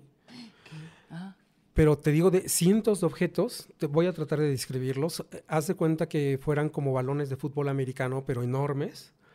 Iban girando y entonces de un lado eran negro mate y del otro lado era como cromo, completamente brillantes. Ahora, ¿por qué me espanté tanto? He visto, he tenido muchísimos avistamientos a partir de entonces, pero la gran mayoría han sido lejos, ¿no? Entonces tú cuando ves un objeto que dices, ay, mire el ovnicito y está allá lejos y, te pones a cotorrear y a grabar y tomas foto, y, pero relax, ¿no? Así como que, ah, esto se lo va a mandar las morras. Y ya. Por favor. Pero, pero. Sí. Bueno, entonces lo que sucedió en, en, ese momento fue que yo me espanté porque estos objetos estaban casi a la altura del metro, o sea, muy bajo, muy bajo. Y aparte, esto ya es en la zona en la que los aviones van aterrizando. O sea, ya, ya tomaron la ruta para, para ya está eh, cerquísima el aeropuerto. Y entonces, cualquier otro objeto que hubiera sido un globo, no sé, cualquier otro objeto de manufactura terrestre, digamos, se hubiera movido con simplemente con la estela del avión, con eso se hubiera movido. Y estos seguían su, su curso fijo y, fue cuando, cuando dije, bueno, ¿qué es esto? Esto fue el primero de enero del año 2000. Es más, si les interesa el tema, por favor, chequen, chequen en internet o vayan a una hemeroteca, porque el día 2 fue noticia, o sea, se publicó. A mí me dio mucho coraje porque me acuerdo, no voy a decir el nombre del periódico, pero me acuerdo pero que, pero me acuerdo que, que publicaron unos globitos así de fiesta y dijeron, y ponen, confunden capitalinos globos con ovnis y tú te quedas así, o sea, nada que ver, o sea, nada que ver. no era para nada lo que tú, había, tú habías visto un día anterior. Exactamente. No, ni yo y muchísimos. O sea, otros periódicos publicaron fotos muy buenas porque la gente se estacionó sobre viaducto, imagínate. Wow. Y, la foto, la foto de muchos periódicos es el viaducto con la gente estacionada y viendo al cielo. No mames. Chéquenlo, por favor, búsquenlo eso de que confunden globos, que no sé qué. Ah, globos pues, quedan perfectamente formados. para no, generar caos. Sí, ¿no? De corazoncito y de Bob Esponja, ¿no? No, no, o sea, nada que ver. Y entonces, te digo, o sea, de ahí fue como nació como mi necesidad de tener información de qué, qué era lo que estaba sucediendo, ¿no? Sí, sí, sí, Porque así somos, ¿no? Somos seres humanos que en cuanto pasa algo que se sale de la realidad, lo, tu primer instinto es tu subconsciente te empieza a gritar, esto tiene que tener una explicación. No te espantes, no, te eches a correr. Sí, sí, sí. Ahorita lo resolvemos. Ahorita, ahorita vemos... sobre... Primero hay que sobrevivir. sí, ajá. ¿Esto es peligroso? Luego le buscamos una solución, o sea... El problema es cuando tu subconsciente dice, no, sí tienes razón, échate a correr. no, mejor sí vámonos. vámonos de aquí, vámonos de aquí. corre, corre lo más rápido que puedas, por wow, Qué loco. Oye, dicen por aquí la bandita anda diciendo, esta historia se le tienen que contar al Fepo. Sí, ya, ya por ahí, ¿ya no se ha conectado no? ¿El Fepo? El no. Fepo no. ¿Dónde andas, aquí, aquí Lo, aquí lo seguimos. Ray Contreras, te, estamos esperando, también te extrañamos. Ah, que es fan de Ray, güey. soy, fan de, de, Ray Contreras. El Ray, es otro pedo. Ponen acá, dice, y cerca está el mercado de Sonora y la gente que vive aquí cuenta varias cosas paranormales. O ahí ya estaban teniendo una conversación, dice. ok, Janita habla muy lejos de su micrófono. Ya estoy hablando muy cerca, te lo prometo. Dice, yo quiero vivir ese sueño, te ponen acá, Juan Ignacio. Dice, acá presente con los entes, tarde pero seguro, dice Lía Molina. Uy, ok, ahora sí, vamos con esa historia, ¿les parece? ¿Cuál? La, eh, la historia. ¿No quieres contar una tú? Ah, está bien, sí voy a contar una. Cuéntala. Está bien, la voy a contar. Ay, cómo me gusta hacer la emoción. Pero tú, mira, ve preparando los detalles porque esto se va a poner bueno. Ok. Bueno, pues resulta y resalta que esta historia nos la manda una morra llamada chin, chin, chin, chin, Glenn Hudson. Hudson. Así es como nos escribe en las redes sociales del inframundo. Y bueno, lo que ella comenta es que esta historia ocurre en Ciudad Obregón. ¿Tú conoces Ciudad Obregón? Claro que sí. ¿Cómo podrías describir Ciudad Obregón? Desierto, laguna en medio, puter calor, húmedo. Sol, calor. Sí, claro, un chingo de sol. Ok, bueno. Pues ella nos cuenta que esta historia le pasó a unos conocidos suyos.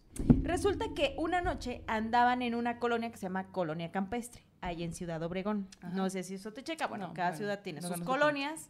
Y bueno, Pues estos vatos de que se iban a pistear, dice, güey, es súper cierto que en el norte mucha gente lo que hace es que se va en su carro súper lentito y que van acá de que con el calor, acá Están que dando la vuelta. están dando la vuelta. Vamos a dar la vuelta y se van a dar la vuelta. Es Se a dar normal, la algo vuelta. bien común. Que van acá, shalala, shalala. Pisteando en el carro. Y que este grupo de compas, pues eran varios, pues el que iba manejando, el copiloto y tres atrás, Ajá. pues tenían que ir a una fiesta y así, pero dijeron, güey, vámonos a dar la vuelta, como dijiste ahorita, Sí, así, dar la vuelta. dar la vuelta. Y pues ya luego llegamos a la fiesta. Obviamente era de noche. Ajá. Y sí, se van a dar la vuelta, traen la música, van cotorreando y de pronto, güey, adelante ven a una muchacha. Ajá. Güey, así los vatos de que morra perfecta, dice que traía una blusa de tirantitos, faldita, que traía sus tenis, el pelo largo, oscuro hasta la cintura, cortadito perfecto. Huevo. La morra caminando, pues, ¿no? Sí. Y los vatos, típicos perros malnacidos, güey.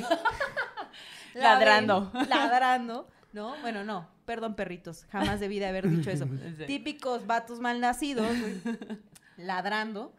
Entonces ven a la muchacha y dicen, ¡Uh!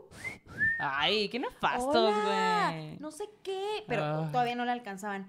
Hola muchacha, ¿qué pedo? ¿Necesita ride o qué? Acá, acá hay espacio en mis piernas. Ay, no. Siéntate en mis piernas, morra, yo te llevo, que no sé qué. Güey, eso es lo que estaban gritando. No. Eh, yo solo estoy contando la historia, eso es lo que estaban En norteño. güey, en norteño. Me puse modo norteño. Y bueno, pues la morra seguía caminando. Y en eso, la morra se detiene en seco y se agacha para amarrarse las agujetas de su tenis. Ajá. Entonces, cuando se agacha, pues obviamente los vatos la alcanzan con el coche, ¿no? Entonces, cuando llegan, se paran junto a ella y, wow, no ma, yo sí me caso así, la neta, yo sí me ando casando. Entonces la morra, pues obvio está agachada y le cubre la cara el pelo, ¿no? Ajá. Se levanta, se hace este movimiento, se levanta, hace este movimiento que se arregla el pelo y voltea hacia el auto. Ella normal, casual, como si nada, güey. Ajá. Voltea a verlos y entonces el conductor. ¡No mames! ¡No mames! ¡No mames! ¡Vámonos! Y arranca, güey. Y todos, ¡güey! ¡Vámonos! ¡Vámonos! ¡Vámonos! Arrancan, se van hechos la mocha, güey. Y como a 20 cuadras se detienen. Fierro por la Te estoy 300. viendo, producente, no te burles. se detienen 20 cuadras después, espantadísimos, y el conductor no puede explicar qué es lo que, les, lo, qué es lo que está pasando, ¿no? Nadie puede hablar de qué es lo que acaba de pasar. Ajá. Dicen, ok, hay que calmarnos, eh, vamos a la, a la fiesta y allá nos tomamos una chela y nos relajamos, no sé qué. Sí, se van a la fiesta. Ya llegando a la fiesta, todos blancos, todos pálidos, güey. Se les había bajado la nada de peda que llevaban porque apenas iban papaloteando ahí en el camino. Ajá. Se echan la chela y echándose la chela dicen, ahora sí, güey. Hay que hablar de lo que acabamos de ¿Qué ver ahí pedo? atrás, güey. Hay que hablar de lo que acabamos de ver. Pues cuando la morra, güey, se levanta, lo que, esto es lo que los vatos describen, que cuando la morra se termina de amarrar su agujeta, se levanta, voltea a ver el auto, pues no tiene cara, güey. Ah. O sea, no tiene ojos, no tiene nariz, no tiene boca, solamente es una cabeza, un... ¿Qué? Un? Como el espacio de la cara. Ajá. Color de su piel, pues, ¿no? No tenía facciones, no tenía nada. Se caga. Y volteó con total seguridad de sí mismo este ser. Obvio, sabiendo que se iban a cagar. Y se cagaron. Se cagaron. güey. Ojalá hayan aprendido la lección de no estar haciendo esas mamadas. Espérate, Amix. Porque si no les había quedado claro, ahora sí les quedó claro con esto que les voy a contar. A ver, ¿qué? Pues qué, qué? contaron eso, se Ajá. espantaron. Un vato les dijo: ¿Saben qué? La neta, llévenme a mi casa. Yo no me estoy sintiendo bien. Si traigo un chingo de susto, por favor, ya. Y se fue a su casa. Y días después, pues este grupo de amigos se reunía en casa de otro compa a jugar póker, como que era su tradición de compas, ¿no? Y entonces a la semana, pues ya me- medio que les había pasado el susto, estaban tratando de dejar todo atrás, llegan a la casa de Todo este atrás. compa y la casa de este compa, pues se hace cuenta, está la casa y tiene como que barandalitos afuera. Sí. Entran y ya le habían contado al vato lo que les había pasado y el vato, ay, güey, no mames, o sea, seguro se, eh, fue una visión suya, ¿no? Entonces, sí, una visión de 20, ¿no? Que estamos acá en el carro, ¿no? Casi, casi. Y bueno, ya le habían contado, el vato no les creyó y pues se llegaron a su casa y empezaron a jugar y de que estaban platicando y todo. Y de pronto, como que en un momento de la noche, hay un ruido afuera y todos voltean hacia el exterior. Ajá. Y cuando voltean, ven que pasa una muchacha con una faldita, con una blusa de tirantes, con sus tenis, con el pelo largo hasta la cintura, perfectamente cortado, caminando. Y se va, cruza y se va, güey. Y entonces todos se volvieron a cagar porque era la misma morra que habían visto días atrás y a la que le habían dicho todo tipo de pendejada, pues, ¿no? Entonces el vato de la casa, que también la había visto en ese momento, dijo, ¿qué pedo? ¿Quién es? Y ya le cayó el 20 de que era la morra que los vatos la habían descrito. Pero lo más curioso es que esta no es, no son, estas no son dos apariciones aisladas. Resulta que los vecinos de esa zona han contado en distintas ocasiones que entre los meses de diciembre, enero, febrero, ellos han llegado a ver a esta mujer andando por algunas calles. Siempre como con, con esta actitud de morra que va caminando solo por la calle, pues, ¿no? Que incluso hay una historia de un habitante de esa zona que se la encontró en la noche y que le dijo, güey, necesitas ayuda, eh, quieres que te acerque a algún lugar, quieres que te acompañe, y que la morra voltea a verlo y lo mismo, no tenía rostro. Entonces dicen que varios en la zona han visto a esta mujer, no saben quién es, no saben qué tipo de espíritu es, no saben qué tipo de historia hay detrás, pero saben que puede que se les aparezca. Así que no anden con sus mamadas. Ah, básicamente, fin. Final feliz. Oye, si hay alguien de aquí de, de, Obregón, hay alguien aquí de Obregón que tiene alguna historia parecida, por favor, escríbanos para ir recopilando esas historias. Además, como premicia, me voy a llevar a la Yanis a Hermosillo ahora en Navidad. Habemos boletos. Habemos, viaje. Para que sepan que eventualmente vamos a decir que vamos a estar en algún lugar y si pueden caer a saludar, pues chingón. ¿Necesitan fotógrafo? Sí. vámonos, vámonos. Jalisco, Jalisco. Oye, fíjate que hablando de ese tipo de apariciones de esta chava, me acuerdo mucho del relato que hizo un taxista, a ver si se acuerdan, que él dice que subió a una chava cerca del panteón, de, ¿cómo se llama este panteón el que está cerca del circuito interior? Este, francés. ¿No? ¿Sí es el francés? Eh, Hay dos franceses, ¿no? Panteón francés de Legaria y Panteón francés. El de Legaria. Bueno, la cosa es de que cuenta la historia que este taxista pues sube a la chava y la chava le dice, no, pues vamos a tal lado. Y entonces enfila el taxista y se da cuenta de que la dirección que le había pedido es el panteón. Entonces llega y, le, y voltea y le dice a la chava, oye, ya, llega y ya no hay nadie, ¿no? ¿Sí se acuerdan de esa historia? Mm. Me acuerdo la del señor del Uber, que te acuerdas que llegué, que mucha gente se acuerda de esa historia, ¿eh? ¿Cuál, cuál, cuál?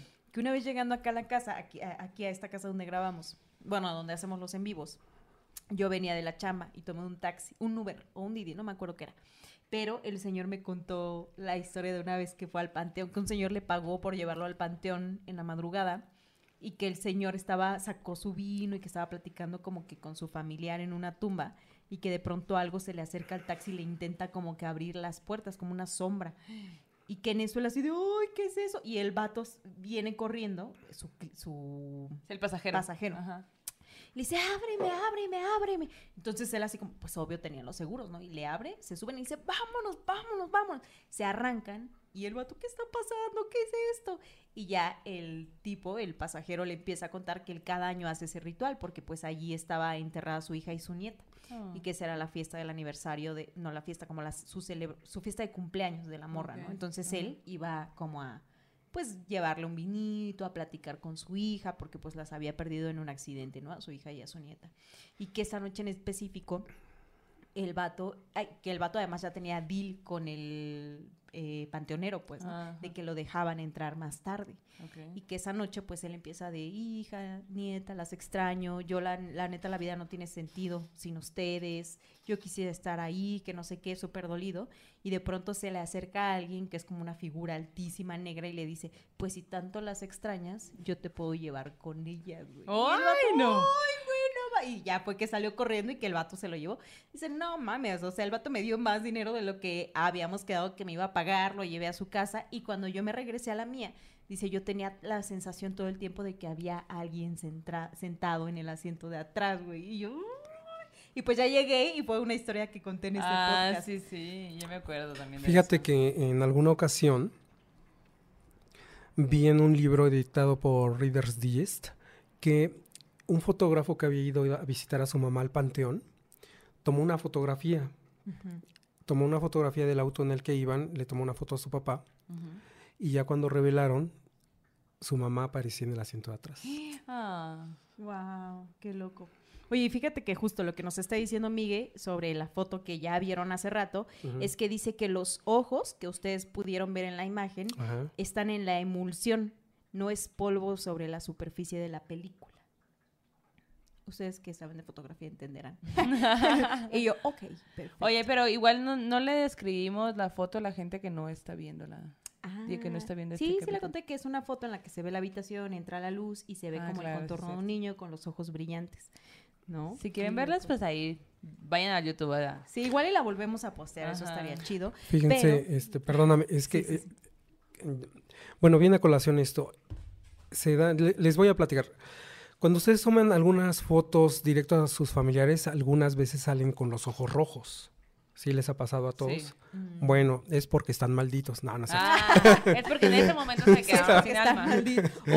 O llamen al cura, llamen al cura. No, e, esto sucede porque lo que ustedes están viendo es el reflejo del flash en la hemoglobina, o sea, nuestra sangre, y entonces como es roja, se refleja y por eso salen los ojos rojos. Entonces, por eso algunos fabricantes optaron por poner un flashecito chiquito y, y, en los, y en los celulares también funciona esto. Entonces ya cuando vas a tomar una foto, dispara una lucecita pequeñita, ¿sí se han dado cuenta? Entonces esa lucecita tiene como misión dilatarte la pupila para que cuando salga ya la luz principal ya no haya ese reflejo ni se dé el efecto de los ojos rojos. Para quedarte sin alma. Ah, ándale, te, te, chupa la... Sí, exactamente. te chupa el alma. que sepan. Oye, a ver, ya. Mucho preámbulo, mucho preámbulo para la, la, historia macabra. Venga, Robert. Ay, ay, el hombro porque... ¿Quieren más pan? Porque ahora sí ya se van a empezar a estar más. bolillito chilango. ¿Querían dormir? Pues tomen esto. ¿Les cuento la historia o vemos la foto? Sí, no, primero, la historia. Bueno, ok, Cuéntanos todo el contexto. Pongan atención, vamos a poner una foto. Si usted está escuchando esta historia, vaya a nuestro Instagram, seguramente va a estar ya subida la, foto en este momento. Bueno, todo sucedió. Corría el año. sí, estaba ya trabajando en la sección de espectáculos y me tocó cubrir un concierto. Ajá. Entonces venimos de regreso la reportera y yo. Déjame ver en qué estación estamos. es Foro Sol, Velódromo. Ah, sí. No, centro médico. Porque ahí nos separamos, ya me acordé. Sí, porque... Ahí nos separamos. Fue centro médico. Bueno, está el andén. Yo estoy de un lado, la reportera del otro, nos despedimos. Y de repente sale caminando del túnel lo que yo pensé, lo que mi subconsciente me decía, no te preocupes, es un trabajador, no pasa nada. Y sí, sale un señor con un chaleco color anaranjado. Azul.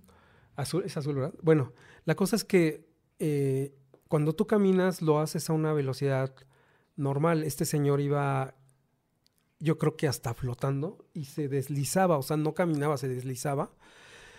Te estoy diciendo que yo traía ahí mi mochila, traigo mi equipo, traigo mi cámara, traigo tres lentes. Y entonces lo primero que, que, hice fue, luego te paniqueas, ahorita toma la foto. Ajá y fíjate, a la velocidad que iba, que me di cuenta que no me daba tiempo de armar mi cámara. Ajá. Y, ve cuánto mide un andén, ¿no? No es cortito, un andén es muy largo. Y entonces lo que hice fue sacar el celular que tenía en mi chaleco y tiré la foto. Entonces, en esa fotografía se ve pasar a este pseudo trabajador del metro, pero del otro lado del andén había personas, había un policía Ajá y no estaba cerrada, o sea, ya era tarde, pero no estaba cerrado el servicio, o sea, el servicio seguía normal. Y entonces, no es posible que las personas que estaban en el andén de aquel lado, o sea, Nadie tú, estás ahí, pues, sí, y, pues, o sea, tú ves salir de una persona ahí del túnel, mínimo volteas a ver así, ¿no? Qué pedo, ¿no? En cualquier momento llega, carnal, o sea, está bien peligroso lo que te haciendo. Esto, este gesto que me decías, güey, era como un vato que iba como saltando, ¿sabes? Sí, sí, sí. Sobre las vías. sí, y rapidísimo, rapidísimo. Por eso no me dio tiempo de armar mi cámara. O sea, la tomé con el celular Y me pasó lo que les estaba comentando hace rato, ¿no? Del, del perro, de que obviamente el celular bajó la velocidad, por eso no hay foco, o sea, se ve todo el contexto, pero no hay foco porque la velocidad que yo tenía en ese momento era muy baja. Pero era eso o nada, ¿no? Entonces, haz de cuenta que lo que sucedió a continuación fue, llega mi tren, me subo y, dije, me da tiempo ahora sí de armar mi cámara, lo alcanzo entrando al túnel y le tomo de frente. Pero ahí fue cuando mi subconsciente me dijo, no, güey. O sea, nos va, nos va, nos va a mirar él. Y ahí sí no sabemos qué vaya a pasar, ¿no? Entonces... Como de se va a dar cuenta. Exactamente. Y, y ya, o sea, de ahí me ganó el miedo y dije, no hago nada. O sea, ya tomé una foto, aquí está. Ahora sí, veamos la foto. Y vamos para allá. a ver. ¿Qué opinan, oigan? Oigan, para la gente que no está viendo el podcast, en la imagen, obviamente, se ve el andén, se nota perfectamente que es la estación de centro médico y que hay gente esperando el tren, pero todos están viendo del otro lado. O sea, nadie está reparando en el hombre que está caminando está sobre caminando, las vías. sí, sí, sí. Y este hombre que va caminando sobre las vías trae un chaleco azul y trae una camisa azul cielo de manga larga. Ahí les va el tema. Para que tú camines así en las vías es imposible. Se tiene que hacer toda una maniobra en el metro para que no te mueras electrocutado. Y es por eso que en este momento vamos a hablarle al tío Taku, que él es un expertazo en el metro, la neta, él todo el tiempo anda siguiendo cosas que están ocurriendo en el metro, de hecho todo este tema de las eh, reparaciones y eso, para que nos diga qué piensa. ¿Qué onda, tío Taku? Buenas noches. ¿Qué tranza, qué tranza? ¿Cómo estás? Bien, bien, bien, aquí viendo la foto. ¿Cómo viste? ¿Qué te parece la historia, Taku? Está interesante, ¿eh? Muy, muy, muy buena. Oye, ¿y qué piensas acerca de la foto? La neta es que, fíjate que yo le, le estaba contando ahorita, bueno, le estábamos contando a Juan Ignacio antes de empezar el programa, que hay una historia de Platanov. Entonces, justo quisiéramos que nos contaras un poquito acerca de este personaje y también qué sentimiento te genera la foto, ¿no? O sea, viendo todo el contexto, viendo cómo está colocada la gente, cómo está parado este sujeto, o bueno, cómo se le ve andando este sujeto, ¿qué impresión te genera? Claro. bueno, antes que nada, gracias, saludos a toda la pandilla. De hecho, yo estaba viendo, creo que va retrasado ahí el internet y la llamada, entonces yo dije, ah, estaba escuchando doble voz ahorita. ¿Qué está pasando? Pero un gusto, un gusto ya el invitado. Fíjate que la fotografía me, me impresionó porque justo lo que hice Maldo, nadie lo está viendo. O sea, la gente está ahí como si, como si esta persona no estuviera ahí, ¿no? Comúnmente cuando alguien está en vías, este, o alguien baja vías, ya sea un supervisor, algún conductor o alguien de mantenimiento, cuando algo se cae a vías, pues comúnmente, pues el mexicano nos gusta el chismecito, ¿no? Y siempre estamos volteando ahí a ver qué. Tomando la foto. Sí. Este, la foto me impresiona, ¿no? Además el chalequito azul, interesante como como lo de los supervisores, ¿no? O sea, comúnmente la gente del metro suelen tener este chalecos, si ustedes se dan cuenta, este, las taquilleras tienen chalecos negros, los de seguridad industrial son de chalecos azules, de hecho. Este, oh. y los de los de logística, no recuerdo cómo se llama esta parte, son de color, hoy en día ya son color anaranjado o fosforescentes, ¿no? Entonces, pues la fotografía es bastante buena, ¿no? Y la historia, el contexto, la historia Interesante, no sé. Sí, sí, sí, sí, sí está tétrica. Oye, Taku, ¿y puedes explicarnos un poquito para que la gente lo escuche eso que les decía ahorita, de que no es sencillo de que tú te pongas a caminar ahí en las vías, pues, o sea, como que te puedes morir electrocutado. Hay todo un sistema y hay toda una serie de indicaciones que se tienen que dar para que tú puedas hacer ese recorrido que está haciendo esta persona. Claro, sí, sí, sí. De hecho, hay todo un protocolo para bajar a vías. Para empezar, no cualquier persona puede bajar a, vías, es decir, un usuario este común del metro no, no puede bajar, de hecho es bastante peligroso y aparte que es ilegal, ¿no? Este al momento de bajar, pues se llevan todos unos protocolos. Para que alguien pueda bajar a vías, se tiene que dar aviso a lo que se le conoce como el PCC, que es el puesto central de control del metro, donde avisan que van a bajar a vías por alguna razón, ¿no? O sea, ya sea por un objeto caído, porque ha pasado que tal vez alguna persona se accidentó y cayó, este, a alguien se le cayó el celular, no sé, hasta el paraguas se ha caído ahí, ¿no? Entonces, este, se, se avisa primero al jefe de estación o a los policías, los policías hacen el reporte, llaman al puesto central de control y hacen el corte de corriente. Hasta que hacen este corte de corriente puede bajar a alguien vías. O sea, es todo un protocolo, ¿sabes? Y este y en algunas ocasiones ni siquiera se puede eh, bajar a vías eh, por, cuestiones de operación.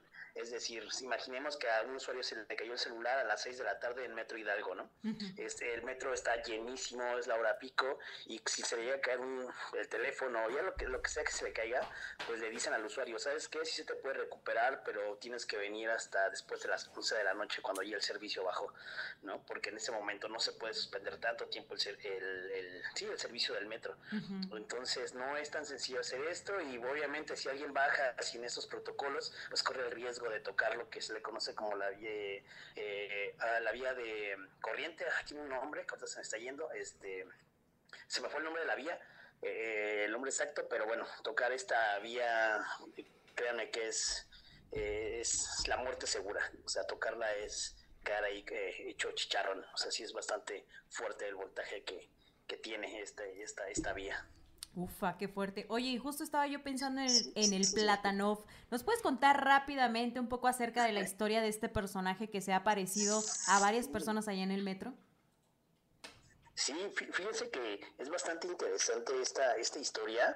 Es una de las historias que más se cuenta en el metro. Si ustedes le preguntan a un trabajador del metro eh, de esta historia de Platanov, que fíjate que yo me clavó tanto que hasta encontré la historia en un libro, ¿sabes?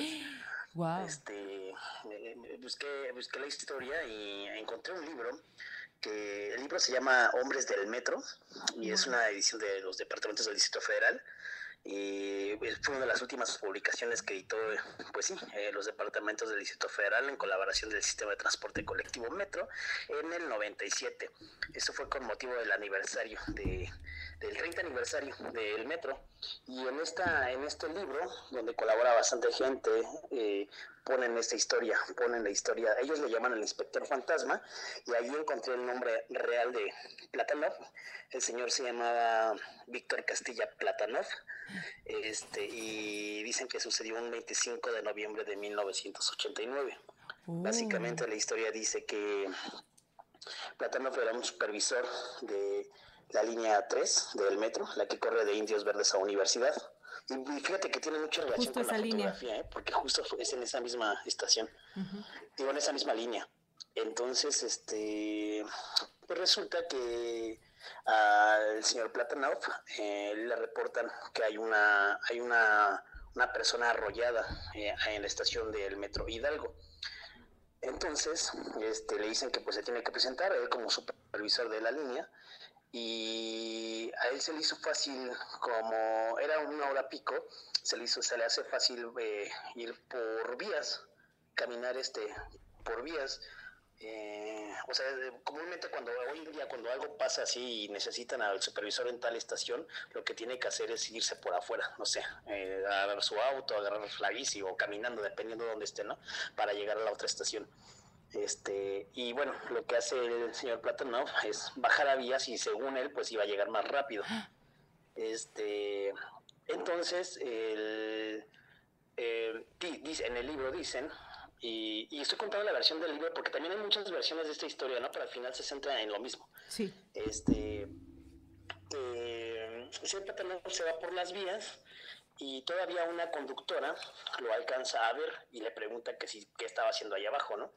y le dice que estaba acudiendo a una emergencia, que era más fácil por ahí. Eh, entonces, pues a la conductora se le hizo raro y da aviso, ¿no? Que pues un inspector estaba abajo, ¿no? En vías. El chiste que eh, dicen que la, la conductora del metro fue la última persona que lo vio.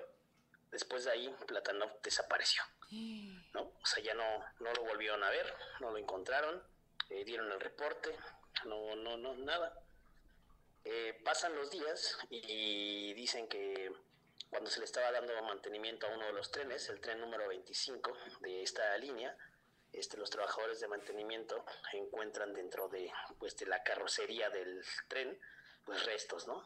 De, una persona. que obviamente pues no era la persona que habían arrollado en la estación Hidalgo, sino que pues de, de, lamentablemente pues se dan cuenta que era del supervisor que días antes había desaparecido. No manches. Entonces, este, pues ya, de ahí este, se, se conoce esta historia, pasan los días y a trabajadores de mantenimiento del metro tienen que saber que el mantenimiento se le da a partir de la medianoche, de las 12 a las 4 y media más o menos de, de la mañana. Este, los trabajadores aprovechan para, para darle mantenimiento a vías y hacer varios arreglos. Entonces, este, pues en varias ocasiones los, los, las personas de mantenimiento decían que, que, estaban trabajando, que se les aparecía un supervisor porque venía vestido como, como, super, como, sí, como en ese momento eh, los supervisores vestían y les daba indicaciones, ¿no? Les decía cómo arreglar esto, cómo, cómo hacer lo siguiente, o en, o en ocasiones les decía que, eh, que se movieran a la siguiente estación cuando llegaban a la, o sea, los trabajadores a, a, la siguiente estación, el supervisor en turno les, les cuestionaba, ¿no? De, oye, ¿por qué están aquí? ¿O por qué se movieron? ¿O ya acabaron ahí? Y ellos contestaban, no, es que el, super, el supervisor o el INGE nos mandó de este lado. ¿Cuál INGE? Le contesta, les contestaba, ¿no? Pues el INGE que vino aquí a supervisar. Le decía, no, no, espérate, aquí no hay, no hay nadie más, o sea, nadie te puede haber mandado, nadie los puede haber mandado por acá. Entonces, este, esta, esta, este suceso empezó a ser muy común, que empezaron a preguntar a la gente, oye, ¿cómo era el supervisor que te, que te mandó? Ah, pues así, ¿no? Ya lo describían, y pues efectivamente, pues los, los trabajadores que conocieron a su compañero Platanov, decían, no, pues ya se te apareció el, el compañero Platanov. De que bienvenido. Otro decía que incluso una otra persona ponía en la, comúnmente siempre se hace una bitácora, ¿no? De todo lo que pasa en la noche, de todo lo que se hace en la noche. Entonces, este, había bitácoras que entregaban los supervisores y decían, eh, el ingeniero Platanov este, dio órdenes de esto, ¿no? Y al otro día cuando revisaban la bitácora les preguntaban de, oye, o sea, ¿por qué tienen, por qué, o sea, por qué tienen el nombre de Platanov aquí si esta persona pues ya falleció? Entonces contestaban los trabajadores de la noche, ¿no? Así de, oye, pues que yo no sabía, él nos dio una indicación y por eso lo puse en la bitácora y pues ya se daban cuenta de que el ingeniero Platanov seguía seguía trabajando en, en ahí sigue dicen que todavía se sigue apareciendo en vías. A lo mejor y es lo que dice sí exactamente lo que iba a preguntar en línea 3 pero algunos otros trabajadores comentan que, no, que lo han visto en algunas otras líneas. Y, entonces es ahí el, ingeniero Platanov el ingeniero fantasma del metro. Básicamente así Ay, Taku, güey, qué gran contexto nos acabas de dar. La neta, la vez pasada que viniste al podcast, nos contaste la historia, pero qué chido que ahora tienes el testimonio también de este libro, ¿no? Donde se cuenta también parte de lo que pasó con Platanov. Claro, y esto a mí me intrigó mucho porque la historia se contaba, ya sabes que de repente, pues una, una, un hito o una leyenda, pues esa parte que no necesariamente tiene que ser como algo que no sucedió. Entonces, como muchos platicaban de esto, y bueno, y como sabrán, este, últimamente he estado ahí en un, eh, bajando a vías para verlo de la, eh, reportar un poco del, de los avances de la nueva línea 1 y entonces he tenido la oportunidad de platicar con varios supervisores, con gente de protección de, de ahí, de protección civil del metro y y yo les preguntaba, de, oye, ¿te sabes esta historia? Y me, y me la contaban, ah, sí, el ingeniero que se aparece, pues, sí, no sé, y, ellos me cuentan varias versiones, de, no, a un compañero también se le apareció, y este, incluso una, una supervisora de ahí me comentaba que eso no sea real, pero decía que hicieron como una misa, este, que bueno, y de hecho, eh, no sé si sea real, pero también le di, le di más fuerza porque en el libro también lo dice, de que se hizo una misa en honor a Platanov, pero oh, pues se sigue se siga apareciendo. Ajá. Entonces no se sabe exactamente en dónde, en dónde ocurrió esto. Eh, obviamente pues, no, o sea, quise como investigar más si había como eh, algún algún registro, ¿no? Como en accidentes del metro o algo así, ¿no? O a la policía, pero pues la, la, información es muy, es muy poca. Pero bueno, eh, este libro que fue escrito en el, 90 y, en el 97, te digo, si fue en el 97, sí, este, años. Eh, pues ya, ya nos cuenta, ¿no? Que desde esa fecha, pues sí, se, se cuenta esta, esta historia. Ay, tan Y ahorita que veo la fotografía, de verdad me sorprendió bastante porque lo veo con el chalequito azul que, les digo que la gente de que hoy en día usan ese chaleco azul este la gente de protección de seguridad industrial perdón. Este no sé si en esos años ese chalequito azul también lo usaban este pero veo la fotografía veo que es en línea 3 veo que es un supervisor que va bueno una persona que va caminando y no sé es bastante ya me dio miedo. Tengo miedo tengo, miedo. Oye, Taku, pues muchas gracias por contarnos todo esto, gracias por tomarnos la llamada, ya sabes que te queremos un montón y pues la bandita que está escuchando el podcast te manda harto cariño, harto amor. Y bueno, estamos esperando nuestra segunda parte porque tiene que ocurrir. Mientras tanto, te mandamos muchos besitos y te agradecemos por habernos nutrido también con esta perspectiva y con la historia del, del plátano. Sí, Gracias, gracias, saludos a, a también al señor Juan Ignacio. Eh, un gusto ahí de conocer y aquí seguimos en el podcast escuchando. Uh, abrazo, bye bye. Oye, de que la bandita está así de que, güey, o sea, el Platanoff era workaholic. y luego de que dicen, trabajar después de la muerte, nuevo, nuevo miedo desbloqueado. Güey, no quiero que me pase eso. No, por favor. Qué denso. Oye, Juan Ignacio, ¿tú qué piensas? ¿Qué sientes de la foto? Como que con qué sensación te quedaste. La gente está de que no manches, así que cada vez que lo, la ponemos porque la están poniendo bastante, están así que no, ya qué miedo. Fíjate que quiero hacerles una invitación a todas las personas que nos están viendo porque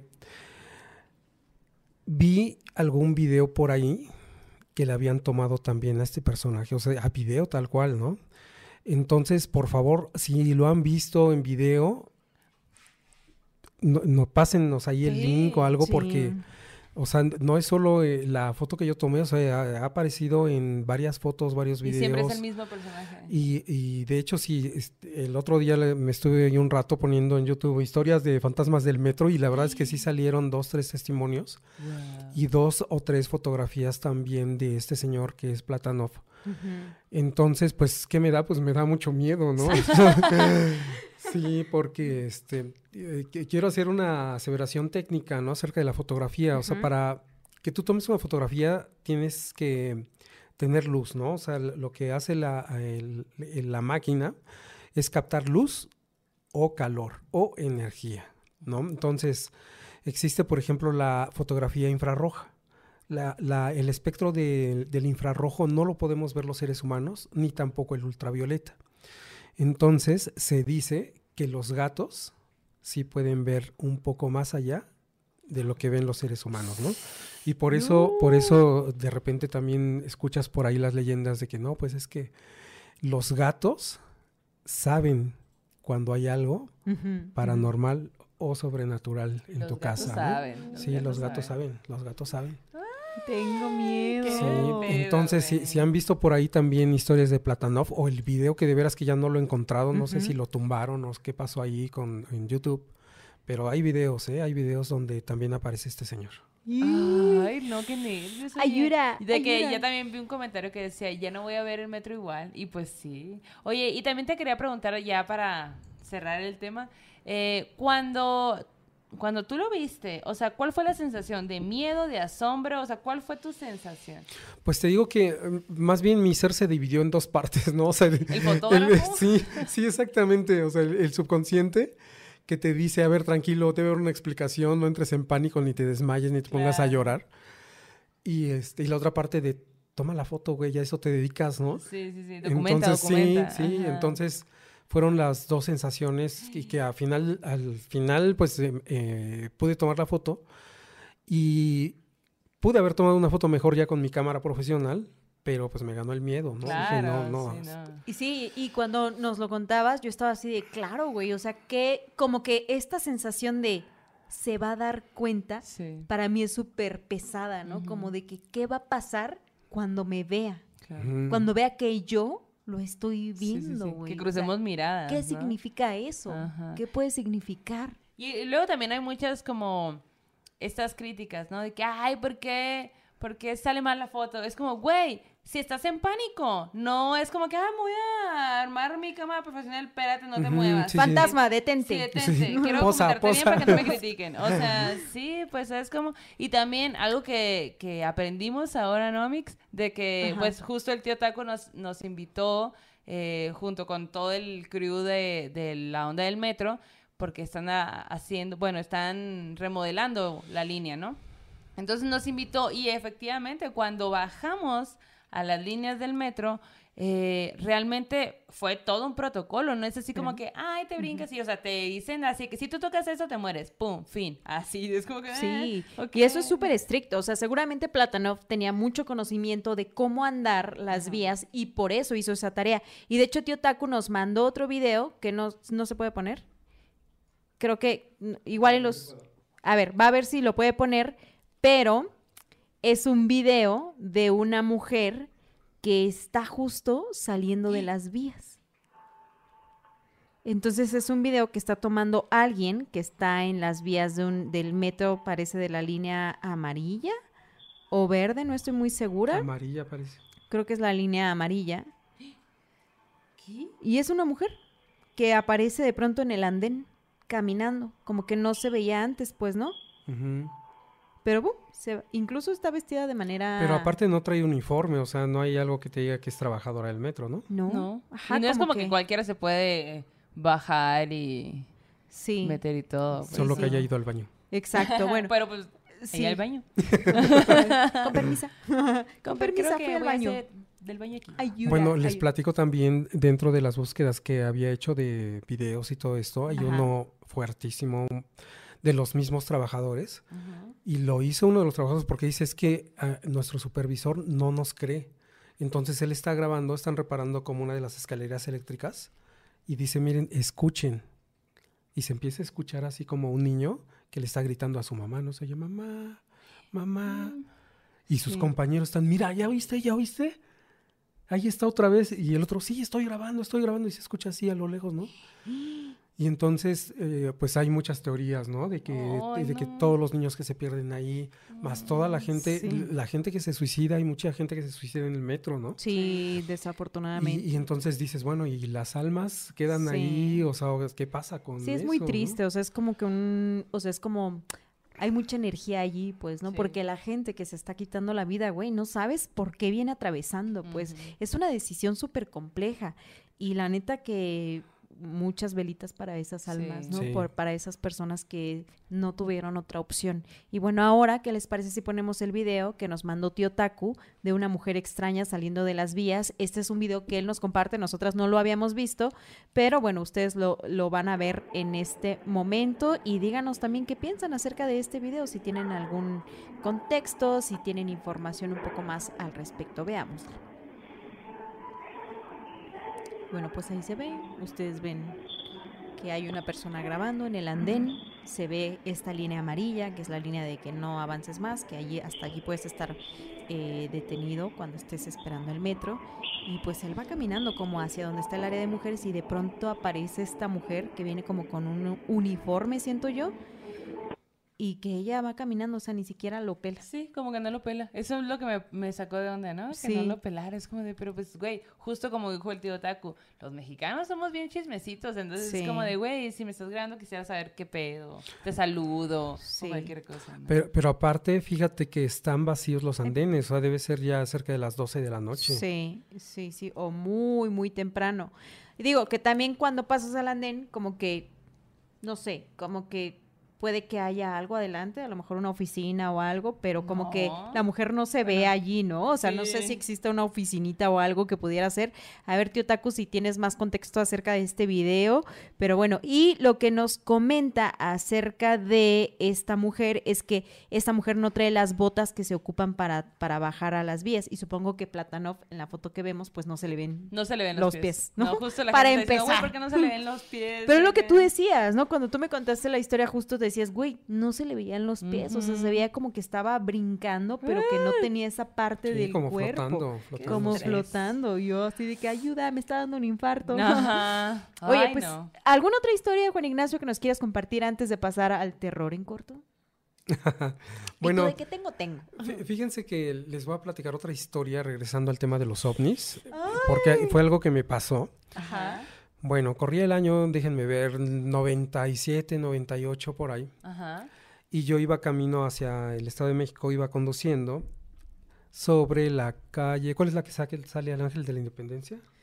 Este, Geno, no, eh, Florencia.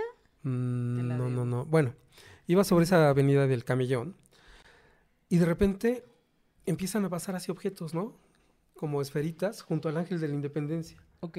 Y ahí sí, me detuve, me valió gorro que estaba en el carril de alta, me bajé, armé mi cámara con telefoto y tomé varias tomas. Y la gente mentándome la madre, tocando el claxon. pi, pi. Hasta el que vendía me decía, avánzale, avánzale. Y yo, volteen, señor que me está tocando el claxon, voltea a ver al cielo, por favor. Ajá. Señor que está aquí viéndome feo, voltea a ver. Nadie me hacía caso. O sea, nadie volteó, a- por más que les, les decía a la gente, volteen a ver. O sea, yo, yo creo que decían, este loco Sí, estorboso aquí. Bueno, total que ya me fui a trabajar, regresé, fui a revelar a- a- a la- al periódico. Llego con mi jefe y le digo, por favor, ven a ver esto, toma, te doy el material. Me dice, ah, a ver, se va corriendo a la junta editorial. Ajá. Ya se tardó un rato, regresa y me dice, no va tu material, acuérdense, estoy como en el 97 por ahí. Ujú. Y regresa y me dice, me dicen que tus fotos están muy buenas, pero que no son publicables. Y yo, ¿por qué? Y me hace el chiste, ¿no? Es que no se le ven las antenitas a los tripulantes, Ah. ¿no? Y yo así, Ay. ok, va. Bueno, pasa el tiempo, pasa el tiempo. ¿Qué sucede? Que empieza a llegar la tecnología, Sí. empieza a llegar el mundo digital. Con eso llegan las cámaras a millones de personas. Bueno, llega el año por ahí el 2014, 2015, y de repente estoy yo comiendo ahí en, en la cafetería del periódico, y entra un reportero corriendo, oye, oye, te anda buscando el jefe, y yo, ¿qué debo, no? O sea, luego, luego te, te empiezas a... Claro, que no Ay, mames, ¿Qué debo? ¿Qué debo? Sí, no, ¿y ¿qué, yo qué pasó? No, que salgas corriendo porque hay avistamientos ovnis en la colonia del Valle, ¿no? No mames. Entonces yo salgo corriendo, me voy a hacer un recorrido, ya no alcancé a ver nada, ¿no? Y ahora, al día siguiente, hay videos, hay fotografías, hay narraciones de testigos, vecinos de la colonia. Y luego, y luego, luego se publicó, ¿no? Claro, porque otro Entonces, tiempo. exacto, entonces la tecnología ha ayudado. Claro. a dar fe, dar pruebas de que el fenómeno existe, ¿no? Y entonces ha llegado el momento en que la misma NASA ya ha dicho, ah, bueno, vamos a tomar en serio este tema. Y sí, exacto, no, más bien eh, encubrí, ¿no? Ah, bueno, sí. encubrí. Y entonces dicen, ah, bueno, ya vamos a ver el tema, cuando hace años que saben de- del tema, ¿no? Pero bueno. Sí, vean Blue Book. de- Entonces e- eso, eso fue, fue lo que me sucedió y sin, sin, sin tomar tiempo dije, voy por la venganza, fui a hablar con mi jefe y le, y le dije, ¿Te "¿Qué hubo? acuerdas? ¿te acuerdas que yo te traje las primeras fotos? No, no me acuerdo. Tú yo sí "Bueno, me acuerdo que ok". me dijiste lo de las antenitas, por cierto. Pinche culero. No Renuncio. manches. Yo sí me acuerdo de esa historia que me la contaste y Mm. fue la que conté en el programa de Luria. Anda, que sí, es sí, sí. súper chida. Oye, y fíjate que, bueno, solo un pequeño apunte sobre este video que decías, el de mamá, mamá. Yo Ajá. siento que es un audio, porque lo he escuchado en un chorro de videos. Ajá. Como que siento que ya lo tomaron de algún lugar y, ¿Y como que lo están pegan? reclama- como el de La Llorona. Ajá. Como que es de estos videos o de estos audios que jalan de algún lado, que a lo mejor no sé si tenga un origen ciertamente paranormal, Sí. pero que dicen, ah, toman un video del metro y lo meten, ¿no? Sí, sí, sí. Y lo editan y lo editan, porque yo lo he escuchado un montón de veces, ese mamá, digo, no sé a profundidad si cuál es el origen, pues, pero sí sé que lo he visto en un chorro de videos, ¿no? O en plazas o así. Oye, Janice, eh, te, te quería preguntar desde cuándo, te lo voy a preguntar aquí al aire. Hay una leyenda que dice, eh, de Oaxaca, Ajá. que dice que salieron unas personas Ajá. no sé qué, en qué año, pero en estas épocas, ¿no? De Día de Muertos, de Halloween, todo, y que se sale, salieron unas personas disfrazadas para hacer bromas, ¿no? Para grabarse y todo. Y entonces una persona se disfrazó de la llorona y ponían el audio, ¿no? Así con la bocina y pues sí se, se escuchaba así horrible, tremendo, pero que salió un vecino y los valió y mató a la mató a la chava. ¿Tú sabes algo de eso? No sabía eso. Uy, eso está intenso, güey. Historias de Qué terror. cabrón. Bienvenidos. Sí, Wow. eso es muy de terror. Oigan, eh, si usted, ustedes tienen alguna historia paranormal de, de, de, ¿cómo te dijeron? De los, no se le ven los... Las antenitas. si, Las tiene, antenitas. si tiene historias de antenitas, historias y antenitas. fotos de antenitas. De, De seres con antenitas. De personitas verdes. Así de que mandando la antena de sus teles todos. ¿no? Sí. ya no se usa tampoco eso. Eh, bueno, la cosa es que mándelas Sí. al correo morrasmalditas.gmail.com. Recuerden que ahí es el lugar indicado para enviar estas historias y ya cuando, cuando sea el tema, pues ya las vamos sacando y, y Sí. poco a poco vamos contando estas historias. Así que estamos, estaremos súper encantadas de tener resguardadas sus historias. Claro, y un archivo fenomenal. Totalmente. Oye, y en los comentarios ponen, eh, Cristian Cuapio dice, de la morra del video puede que no sea tan paranormal porque hay un cuartito detrás del final del andén en todas las estaciones, que es lo que te decía. Ah. Es posible, pero en el video no se identifica hasta que ya va caminando, Ajá. ¿no? Puede ser un efecto, no lo sabemos. Sí. Aún así es un video particular, ¿no? o fue a lo- repartir besitos. Ah. Oh, o fue al baño. Ah. Eso es posible porque uno hace chis, pues, es un sentimiento, una necesidad. Oye, y dice Ucrix77, hay una expo de eso, ¿de qué? ¿De qué? ¿De qué? ¿De qué? De. Ah, es en la, está en la UNAM, de veras, ¿eh? Sobre avistamientos ovnis en México. Ah, vamos, Entonces, Vamos. hay que ir. Hay que ir. Joab nos manda un super chat y nos pone un wow, tengo miedo. Y toda la bandita básicamente dice que tiene miedo. Y muchos dijeron que escucharon un susurro. Y que a ver si cuando ¿Ahorita se en la sube transmisión o qué? Sí. Ajá, que a ver si se vuelve a escuchar. Ok, no sabemos qué susurro. Si saben qué se escuchó en el susurro, compártanlo. Pero ahora sí, pasemos al terror en corto, ¿te Terror parece? en corto. Terror Bienvenido en a su corto. sección Terror en corto. Este pro- en este programa contaremos el terror en corto de Javier Giovanni.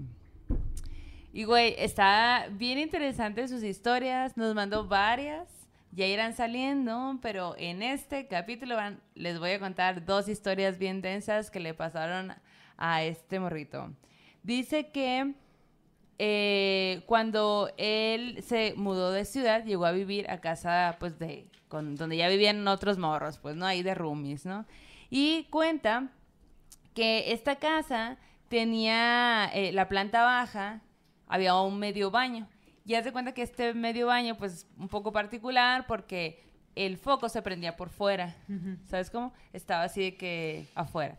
Y estaba en atrásito del refrigerador. Entonces no era tan fácil, ¿sabes? Como que prenderlo o apagar el foco del baño. Y bueno, dice que un día llega así que de hacer sus labores en el exterior, llega a su casa y entra al baño. Y dice que cuando está en el baño escucha cómo alguien se acerca y le apaga el foco. Y él así que, güey, grita, ¡está copado! y luego de Pero repente- pásenme papel. Sí. y de repente que ¡prup! se le prende el foco no. Ah, bueno. Termina de hacer lo que, te- lo que estaba haciendo, sale del cuarto, o sea, del, del baño, y se da cuenta que en toda la casa no hay nadie, güey. Que está vacía la casa. Y se, pues obviamente se cae y dice, "Mm, no voy a pensar tanto en eso. Y luego, en otra ocasión, resulta que en la planta alta hay un espacio, o sea, ya arriba hay un espacio como en una esquina alta, que como que nunca ha podido sobrevivir nada. Cuenta él que su roomie en algún momento compró que una eh, fuente y la fuente que se descompone. Compra otra, se descompone. Bueno, pues ya, me rindo con las fuentes. Compró una planta, la puso y se le murió. Y que otra planta y se le murió. Y ya, y lo curioso también era que los gatos, porque había gatos en su casa, nunca querían estar en esa esquina, güey. Nunca querían estar. Bueno, pues cuenta, güey, que una noche llega y va subiendo las escaleras. Y que justo en la esquina vio a una mujer sentada, güey, sin piernas y que su cara estaba picada de viruela. Que la vio, se sacó un chingo de onda, se quedó congelado del miedo y se bajó casi, casi de que así en reversa de no, no, no, mejor no quiero subir. Y se quedó abajo esperando a que llegara alguien del miedo de, güey, ¿qué hago? O sea, qué miedo subir, pues, ¿no? ¿Qué es eso que vi? Uy, ¿Cómo la ven? Esas apariciones para mí son como de las más tétricas, así como de que seres que no sé, como que de pronto nos han llegado historias de gente que ve a seres que van cruzando calles o lo que contabas al principio y que nada más se les ve la mitad del cuerpo, ¿no? Y que dices, güey, ¿dónde está la otra mitad? ¿Qué está pasando? ¿Por qué, güey? Fíjense, eh, chicas, que me voy a adelantar un poquito hacia el tema de la literatura. A ver. Les voy a recomendar un escritor mexicano que es buenísimo, que se llama Mario Cruz. Ajá. Y él tiene historias del metro que de veras te, te dejan helado, de esas de que no quiero estar en el metro después de las 8 de la noche. A ver. Y me ajá. acuerdo mucho de, unos de uno de sus cuentos, que es precisamente de un personaje que existe, que eh, digo, ya no lo, ya tiene rato que no lo veo, pero este señor no tenía piernas y usaba un una tabla con ruedas para desplazarse. No sé si lo llegaste a ver, sí, Janice. creo que sí. Me suena, me está sonando Bueno. esto que me estás diciendo. Este señor andaba en lo- entre, el- entre el- los vagones del metro y entonces, como era, era muy pequeñito, te limpiaba los zapatos. Sí. Y ya tú le dabas una moneda o lo que sea, ¿no? Y seguía arrastrando su carrito. Ajá. Y, pero la cosa es de que él cuando te empezaba a limpiar empezaba a hacer un sonido gutural así de que, "Uh, uh, uh, uh", ¿no? Así como, como que decías, bueno, ya toma 100 pesos y vete, por favor, ¿no? O sea, Te daba miedo. bueno, el cuento de Mario Cruz es sobre este personaje. Y se los espoleo tantito, es de que, o sea, y y me pasó, una- ahorita les cuento mi anécdota, de que termina, o sea, ya el servicio del metro, te bajan y queda una chava sola, ¿no? Y de repente sale de, de otra puerta este personaje y le empieza a seguir. ¿no? Y se empieza a escuchar nada más el rechinido así de las llantas. Bueno, ya no les cuento más para que... No, bueno, ok, ok, ok, ok. Yo ya no lo he visto, no lo he visto. No, hace, sí. hace un rato. ¿Quién sabe qué habrá pasado con este personaje? Sí. Que sí, hay personajes muy este, particulares. Sí, sí, sí. Tenemos la historia del hombre del Metro Misterios, que también se le aparece a una persona, ¿no? Y Ujú. de pronto uno dice, ¿estoy viendo gente viva o estoy viendo entes? O estoy viendo gente de otra Si dimensión. lo saludo, la gente me va a ver, ¿verdad? Sí, Todo exacto. el mundo ve a la gente que yo también veo. Le- les platico rápido lo que me pasó a mí. Uy, Una vez venía en el metro, Ajá. ya eran más de las 12 de la noche, y de repente se para, déjame ver cómo se llama esta estación, es de hecho de Santa Anita Martín Carrera, es una que está muy cerca del metro, Consulado, ¿cómo se llama la colonia que está ahí? No sé. No, te... Río bueno, total que abren las puertas y se escucha, hasta aquí termina el servicio del metro. No. Y tú dices, oye, me faltan 10 estaciones para llegar a mi casa, ¿no? ¿por qué hacen Transbordar. eso? Y entonces, el- ¿sabes lo que pasó? Que, que nos bajamos, los pasajeros, y empezamos a juntarnos, Claro. ¿no? Porque teníamos Candelaria, se llama la estación Ah, Candelaria, la colonia se llama Candelaria de los Patos, y Sí. la verdad no es para que estés ahí de noche. Ok. Uy, no. Bueno, entonces salimos y los pasajeros lo que, lo que empezamos a hacer es, este, ¿para dónde vas, manito, no? O sea, Ah, sí. Sí, sí, y entonces ya como que nos identificamos, a ver, yo voy para acá, yo tú vas para allá, y, y entonces ya dijimos, ahora sí va- vamos a buscar un sitio de taxis o algo, pero Ajá. eh, como en ese momento el miedo te dice, no importa que sean desconocidos, tienes que jalar con ellos. Claro, sí, sí, sí. Por- sí, porque- haz comunidad porque en ahí ese s- momento, sí. ¿no? Que te salgas solo aquí a caminar, Claro. y esa fue que también dio un poco no. de miedito. Fíjate que a mí me pasó en un festival, justo creo que en un corona o algo así que habíamos ido a cubrir, que pues obvio a veces te dicen, ok, hasta aquí y alcanzas metro, ¿no? Entonces como que te juntas con los reporteros o reporteras que también van hasta Ajá. allí y dices, vámonos juntos. Entonces me acuerdo que salí, no me acuerdo con quiénes iba, nos subimos al metro, corrimos y creo que agarramos la línea café, pero íbamos a transbordar todos, pues, ¿no? Y ya no alcanzamos transbordo, güey. Y así de, no, Oh. así de que tengo tres pesos, güey, No. ayuda. No, no me acuerdo cómo resolvimos esa situación, pero sí esa sensación de ya no alcancé, güey, es horrible. Y más cuando no traes lana, pues, ¿no? Es así como... Sobre "Uh". todo eso, ¿no? Sobre todo eso. Deja Oye, tú- eh, hay que mandarle un saludo al Gilmer porque hoy es su cumpleaños y su morrita está mande y mande mensajes de que le mandemos un saludo. Venga, ¿Cómo se Gilmer. llama? Cumpleaños. Gilmer. Gilmer. A ver, tres, dos, Gilmer. Ah, como todos juntos. Una, dos, tres. Gilmer. Feliz, Feliz cumpleaños. Te queremos. Un abrazo. Abrazo de parte de tu morrita. Que veas te- muchos fantasmas este año. Por favor. Que nos mandes tus historias, por favor. Sí que sí. Sí, oye, y toda la gente está muy emocionada, muy feliz de que estás en el podcast hoy, que estás compartiendo todas estas historias. Muchas gracias. Y te mandan muchos saludos. Uy, ahorita nos va a hablar acerca de su libro, así que por favor estén atentos para que puedan verlo o buscar algunos de sus cuentos sobrenaturales y macabros que tiene por allí, porque así como lo ven, escribe Así de tranquilito que lo ven. Así de amable, cariñoso, de que, ay, las fotos, no sé qué, no sé cuál, ve cosas y también escribe cosas Oye, súper tétricas. cosas. Ajá, exacto. Oye, y pasando al sueño macabro, Ajá. les quiero contar una, un, un sueño que nos mandó Nicolás Zambrano desde Ecuador. Y este sueño está bien loco, güey. Muy, muy loco. A ver. Bueno, pues resulta que Nicolás hace años ya era estudiante. Y dice, ok, yo era estudiante, pero había un periodo como que de vacaciones en el que yo dije, pues me voy a poner a trabajar, o sea, como que un dinerito extra no me va a caer mal. Y pues consiguió trabajo en unas oficinas y dice, yo, yo entraba así como de que a las 8 de la mañana, ¿no? Pues como tenía energía, dijo, ah, pues voy a hacer ese trabajo, o sea, me voy a esforzar. Era no sé qué". joven. Era joven, básicamente, ¿no? Entonces va, agarra ese trabajo y dice, güey, yo todas las mañanas, muy tempranito, tom- tomaba un camión desde mi casa que me llevaba hasta donde estaba la oficina. Entonces una mañana salgo de la casa, traigo mi mochila, traigo mi agua, mis cosas, todo, ¿no? Para ir a la oficina, me subo al camión y me, así como de que dice, yo recuerdo perfecto que saludo al chofer así de buenos días y el chofer que tenía un bigote súper marcado, pues me ignoró vilmente, ¿no? Así como de que, ay, ya pásale. Tengo Sí, bigote, sí, no sí, sí. hablo. Cinco pesos, ¿no? Casi, casi, ¿no? Tengo bigote, no puedo hablar. Sí, exacto. Macho, macho. Y pues el, eh, el Nicolás se sienta en uno de los poquitos espacios que ya quedaban porque el camión iba, iba lleno y esto es atrás del chofer y, y le tocó sentarse junto a una señora que él recuerda como con un cuerpo muy grande. Pero él entraba y dijo, ay, yo me voy a sentar ahí, ¿no? Entonces se sienta, saluda a la señora, la señora le dice, buenos días, y ya, se sienta. Entonces él se pone los audífonos y empieza a escuchar como que a Led Zeppelin. Dice, yo iba escuchando Led. Zeppelin casual en la mañana y me puse a leer un libro que estaba leyendo de Agatha Christie, ¿no? Entonces esa era mi rutina en las mañanas, ¿no? De que aprovechaba para leer un poco y la señora que iba junto a mí, así de que me dio el paso, me senté y Dormidísimo. súper dormida, güey, que güey, qué a gusto dormirte en los caminos como que te arrullan. ¿no? Sí. Pero bueno, pues el vato iba a la lectura súper concentrado, el camión iba lleno, todos, o sea, todos los lugares iban ocupados, y de pronto escucha que le dicen, regresa, regresa, regresa.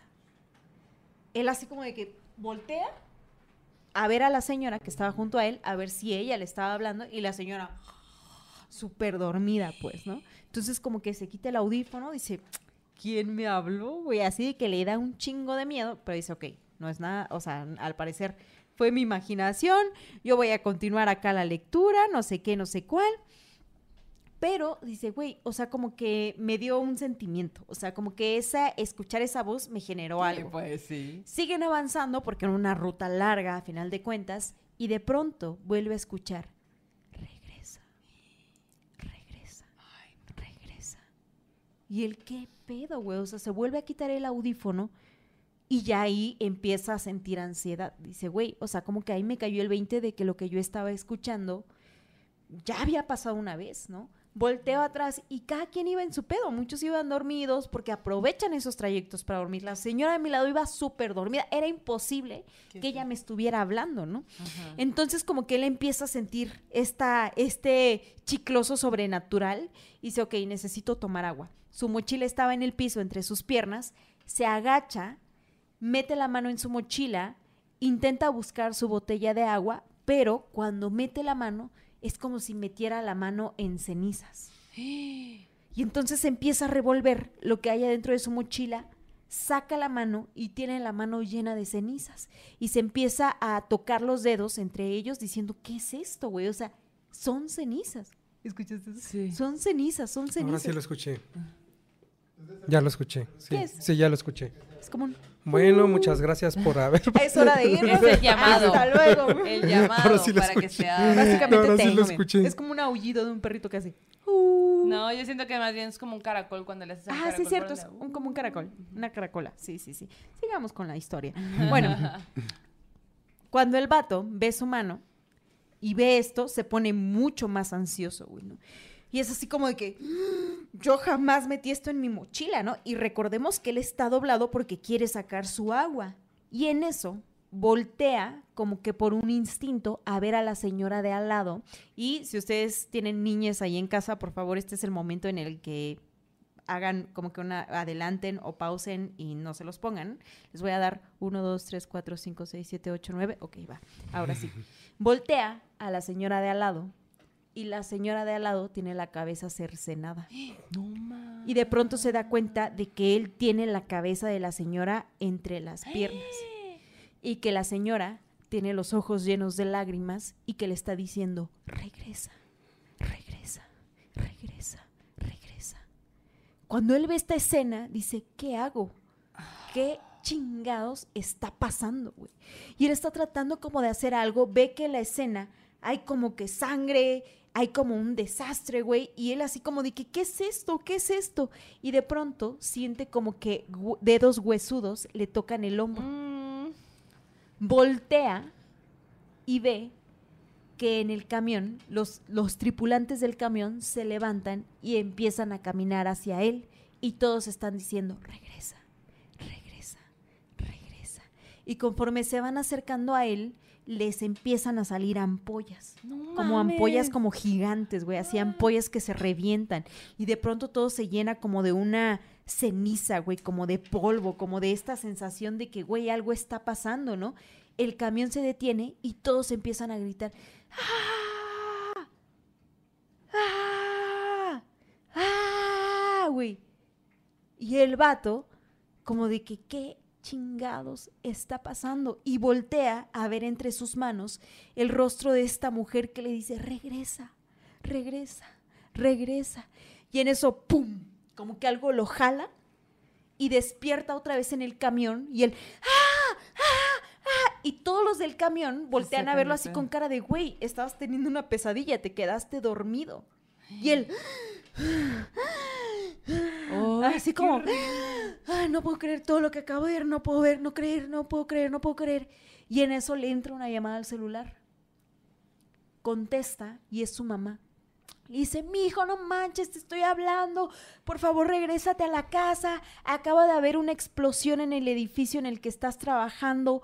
Por favor, dime que estás bien, dime que todo bien. Estaba preocupadísima por ti. Y el vato cae en cuenta de que lo que acababa de soñar estaba conectado con eso. Ay, no, güey. Eh, obviamente, güey, se baja del camión. Todo en el camión era normal, o sea, la gente era normal. Y dice, güey, cuando yo estaba en el sueño, o sea, cuando me di cuenta la gente del camión en realidad eran mis compañeros de trabajo, yo sí alcancé a ver eso, que eran compañeros de mi oficina, ¿no? Y cuando despierto otra vez en el camión, pues eran pasajeros normales que iban a X destino, pues, ¿no? Entonces yo me bajo del camión, tomo un taxi, me voy a mi casa, llego con mi mamá y la abrazo y pues está, o sea, la mamá está te da esta tranquilidad de, güey, ya estás bien, ya estás aquí conmigo. Y el vato se suelta a llorar, ¿no? Y le cuenta el sueño que tuvo. Y la mamá así de, mi hijo, qué bueno que estás bien. Yo también tenía esta sensación y luego veo en las noticias qué es lo que está pasando. Y resulta que había ocurrido una fuga de gas. ¿Cómo crees? Entonces había ocurrido una fuga de gas, hubo una explosión y mucha gente había resultado pues eh, dañada por las llamas, ¿no? Muchos creo que Ay, perdieron la vida, no muchos que habían llegado antes y así, ¿no? Entonces como que al final pues el vato cayó en cuenta de que eso que tan vívido que había sentido en realidad había sido un sueño muy premonitorio de lo que estaba ocurriendo. Y pues ese es su sueño macabro. En shock, tía. En, En shock. ¿Quién para un rosario dice por ahí la Elena? Ahorita en Lo la hace arma jalo. Sí, de que nos conectamos en un Zoom al rato, ¿va? Señor, me has mirado a los Ay, no, güey, qué densa historia, pero Sí. efectivamente sí hay varias historias que nos han mandado ya y que conocemos de momentos así como que antesito de que pase algo bien fuerte o de que te metes en algún momento, en algún lugar donde puede que pase algo despuesito, como que hay una sensación que te dice, regresa, güey. O sea, o mejor no te vayas para allá. Mm, mejor no. Esta intuición. Sí, o de que debiste haber salido rápido, pero te atrasaste y, gracias a que te atrasaste un minuto, no sé, no, te tocó un choque o algo así, sí, cabrón. Sí. Es importante decir que esto ocurre en Ecuador. Nos están preguntando que cuál fue el accidente. No lo sabemos. Es una historia que nos mandan desde Ecuador. no sabemos si fue apenas, hace unos años. Bueno, lo que entiendo es que fue hace ya un rato. que esta es la experiencia que le pasó. Pero bueno, pasemos a cosas más tétricas y vayamos al arte Pues vámonos directamente al arte terror. Y en este arte terror les quiero hablar de Sonja Secula. Y haz de cuenta que nos vamos a ir a Suiza. Vamos. Bueno, Súbanse al avión. Nos vamos a ir a Suiza. Eh, el 8 de abril de 1918 nace esta morra. Su mamá, de hijas de una mamá suiza y de un papá húngaro. Y hace cuenta que se mudan a Estados Unidos desde el 36 y ella se pone a estudiar en Sarah Lawrence College. Y hace cuenta que ella, pues, eh, ahí ya en Nueva York y en los años 40 y así, pues se hace bien compilla ahí del Bretón, del Carl eh, Sandbury, del poeta. Y pues básicamente la morra conoce a la banda de, de los surrealistas, ¿no? Y que están justamente esta bandita está en Nueva York en el exilio, pues así como los surrealistas de Europa se vinieron a México, estuvieron en Estados Unidos y en diferentes partes, ¿no? Y ella pues se vuelve parte del círculo eh, internacional de artistas donde hay escritores, hay coreógrafos, hay compositores, hay todo, pues todo. Ella tenía más o menos como 20 años y expone, ella fue parte de, de, la, de la exposición de 31 mujeres que se hizo en el 43. Y después se, se hizo una exposición individual y demás. Ella, haz de cuenta que la mayoría de la gente, si ustedes pueden buscar en internet así, cuando hablan de ella, como que tienen una excelente em, forma de hablar de su trabajo, ¿no? De que excelente, esta persona es como que su trabajo era brillante, tenía una onda, como que una situación mental que como que a la gente le sacaba de onda, ¿no? Y aparte era como como que tenían muchas cosas buenas que decir de su trabajo, pero ella era abiertamente lesbiana en ese momento, entonces como que la gente le tenía un poquito de repele, razón por la cual Jesucristo. Ajá. razón por la cual por esos años se pasó se pasó por alto su chamba, pues, ¿no? Así como que, ay, o sea, sí que padre su trabajo, pero pues qué rara, qué rara por lesbiana. Ya saben, ese tiempo y que ya no estamos en ese tiempo. Y así piensan así, se quedaron súper en el pasado, oigan. Sí. Nunca se debió haber pensado así, pero bueno, se puede entender. Ahorita ya no está bien. Em, y bueno, se, los maestros, güey, hablan de ella como de que, güey, no mames, súper buena alumna, de que era una morra súper fácil de llevarse bien, bien, con ella, todo el mundo la quería un montón, se llevaba bien con todo el mundo, pero güey, la neta es que estaba muy perturbada. Esas son cosas que decían de ella, ¿no? Y hay una cuestión, bueno, hay una frase que ella, que ella dijo en, algún momento, y aquí voy a citar, que dice, no me siento parte de ningún país o de ninguna raza. Estuve bien cuando me llamaron enferma. En pensamientos me he sorprendido de la vanidad de los demás y también de la mía. Y resulta, güey, que esta morra se pues se quita la vida, güey. No. En un punto ya al final, pues se quita la vida y deja ahí una carta que dice, espero, espero morir sin demasiado dolor. La vida fue una experiencia interesante. No me arrepiento de nada. Entonces, como que ella, eh, pues, estaba viviendo un momento muy difícil, eh, seguramente depresión, digo, no lo tengo claro, pero pues, seguramente estaba en una situación como de depresión, ansiedad y algo así, y pues, eh, era bien, abiertamente. Em, su vida sexual era muy conocida, era abiertamente lesbiana, en un momento donde era bien, bien raro, pues, ¿no? Entonces, esas miradas, esa gente juzgándote también, eh, pueden llevarte a, cometer ese tipo de cosas, ¿no? Entonces hay que tener mucho cuidado también con eso. Y bueno, pues su arte está ahí, eh, podemos ver a, a la fecha, podemos ver sus pinturas en el MoMA, y, alrededor ahí hay varias piezas, ¿no? alrededor del mundo. Muy cool y eh, pues bueno, ese es su arte.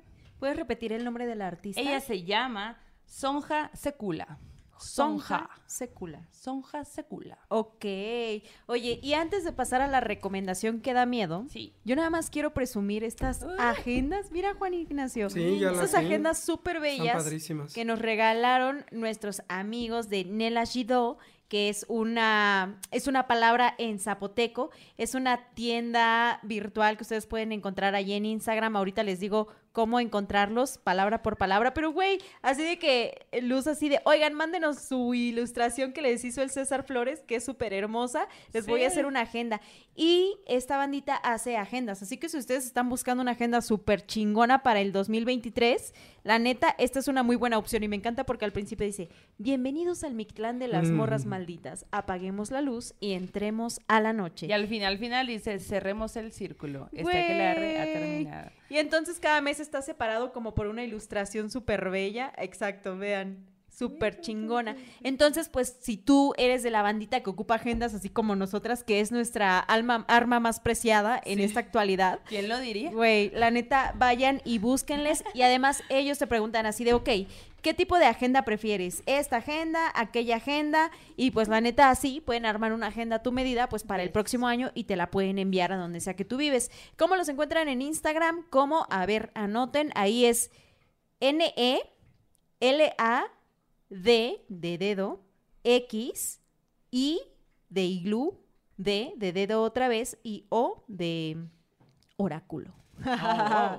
Así que Nela Shido, así se llama la página. Por favor, vayan, vean qué chulada de agenditas nos mandaron. La neta, muchísimas gracias. La Maldo y yo estamos súper agradecidas. Y por cada regalito que ustedes nos mandan, que la neta nos llenan y nos complementan la vida.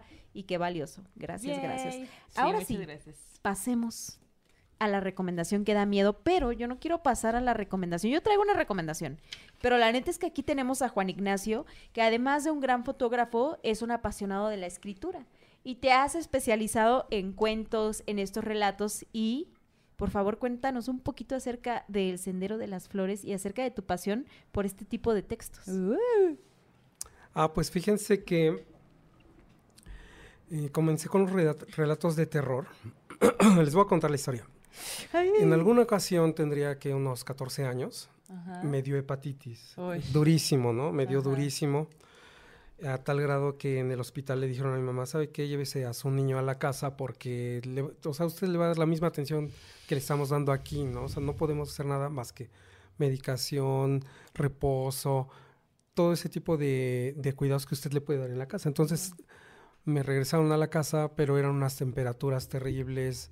Yo me sentía muy mal, estaba completamente débil, no quería ni comer. Bueno, total que mi papá pensó, bueno, para que se entretenga el chamaco, ¿qué puedo hacer para levantarle un poco el ánimo? Me compró un libro, se llamaba Christine y es del autor norteamericano Stephen King. Entonces yo quedé sorprendido porque ya ves que tú te chutas los libros que llevas en la primaria y en la secundaria, en la Sí, clase sí. español se llamaba Ajá. en mi época.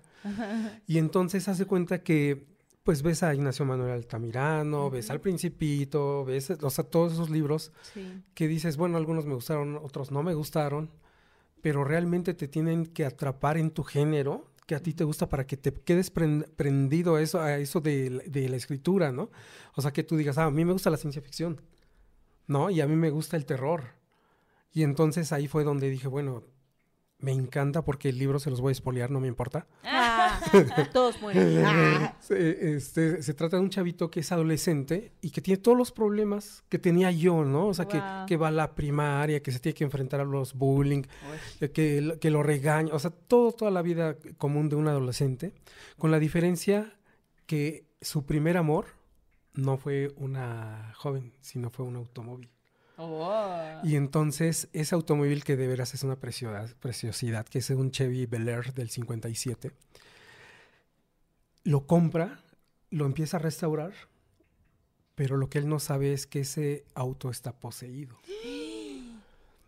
Bueno, hasta ahí les voy a contar, ¿no? Entonces, Clavado. entonces sí, sí, no, no. Y entonces hace cuenta que llega mi papá los dos días y, oye, ¿qué te está pareciendo el libro? Y yo, el que sigue, ¿no? Y el que sigue, pues a eso me A mí dedicaba, la me hace los Sí, no, no, a mí tráeme no. algo de leer. No, y, y este, y pues este señor creo que escribe más rápido de lo que yo leo, porque hasta la fecha lleva creo que van 87 libros que ha publicado. Sí, increíble. Sí, sí, no, no impresionante. Y fíjense que un dato interesante es que no escribe solo de terror, o sea, toda la gente dice, ay, pues, pues es el escritor de terror.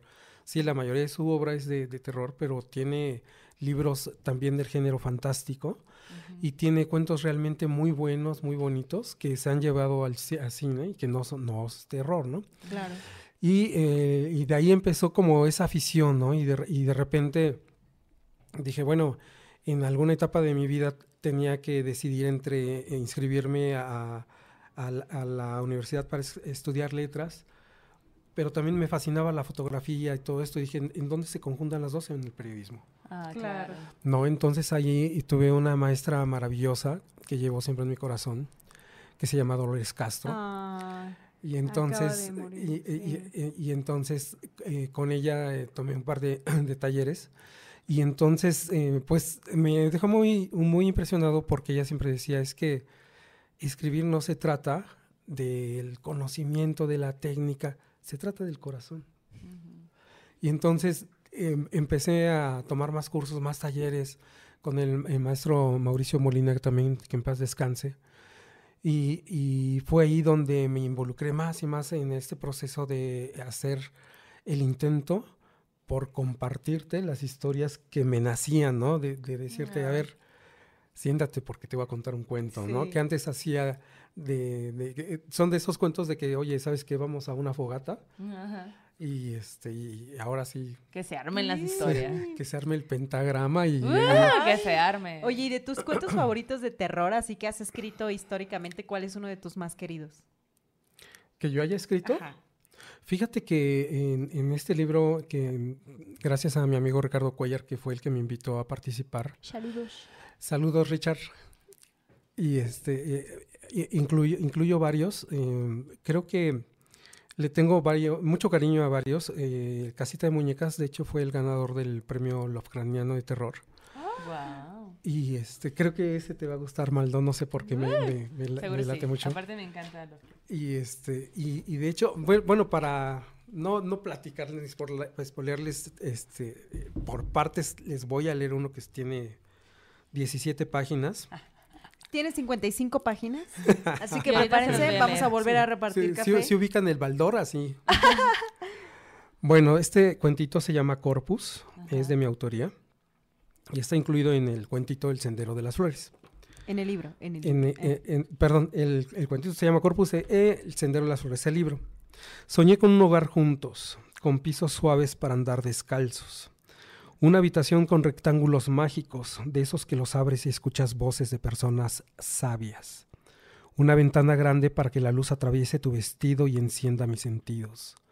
Pero tu cuerpo sigue inerte, sobre el piso alfombrado, junto a las palabras perdidas, oliendo a muerte. ¡Oh! Yo sí, ah. Cámara, Juan Ignacio. No queríamos llorar en este, este podcast. Otra vez. Otra vez. Otra vez. ¡Wow! Oigan, pues si ustedes quieren conocer un poco más acerca de la escritura de Juan Ignacio Ortega, pero también de su fotografía, porque hay unas fotos tuyas en este libro. Sí, fíjate que, que, mi coequipero, Ricardo Cuellar, fue el que se le ocurrió, ¿no? De que dice, a ver, ya tenemos el material, ya tenemos los cuentos. Y de repente me dice, bueno, oye, tú que eres fotógrafo, pues ¿por qué no haces fotos que, que, acompañen ¿no? a las historias? Y entonces pues fue una aventura muy padre porque tuve que hacer fotografía construida. Qué padre. Que es completamente distinto, exactamente al periodismo, ¿no? Entonces, pues ya me tuve que meter al Photoshop, empezar a mover aquí y allá. Entonces tenemos varias, varias fotografías ahí acompañando a los textos. A huevo, mira, paquete completo. Oye, y está en Amazon, ¿no? Lo pueden comprar. Está en Amazon, está en Mercado Libre.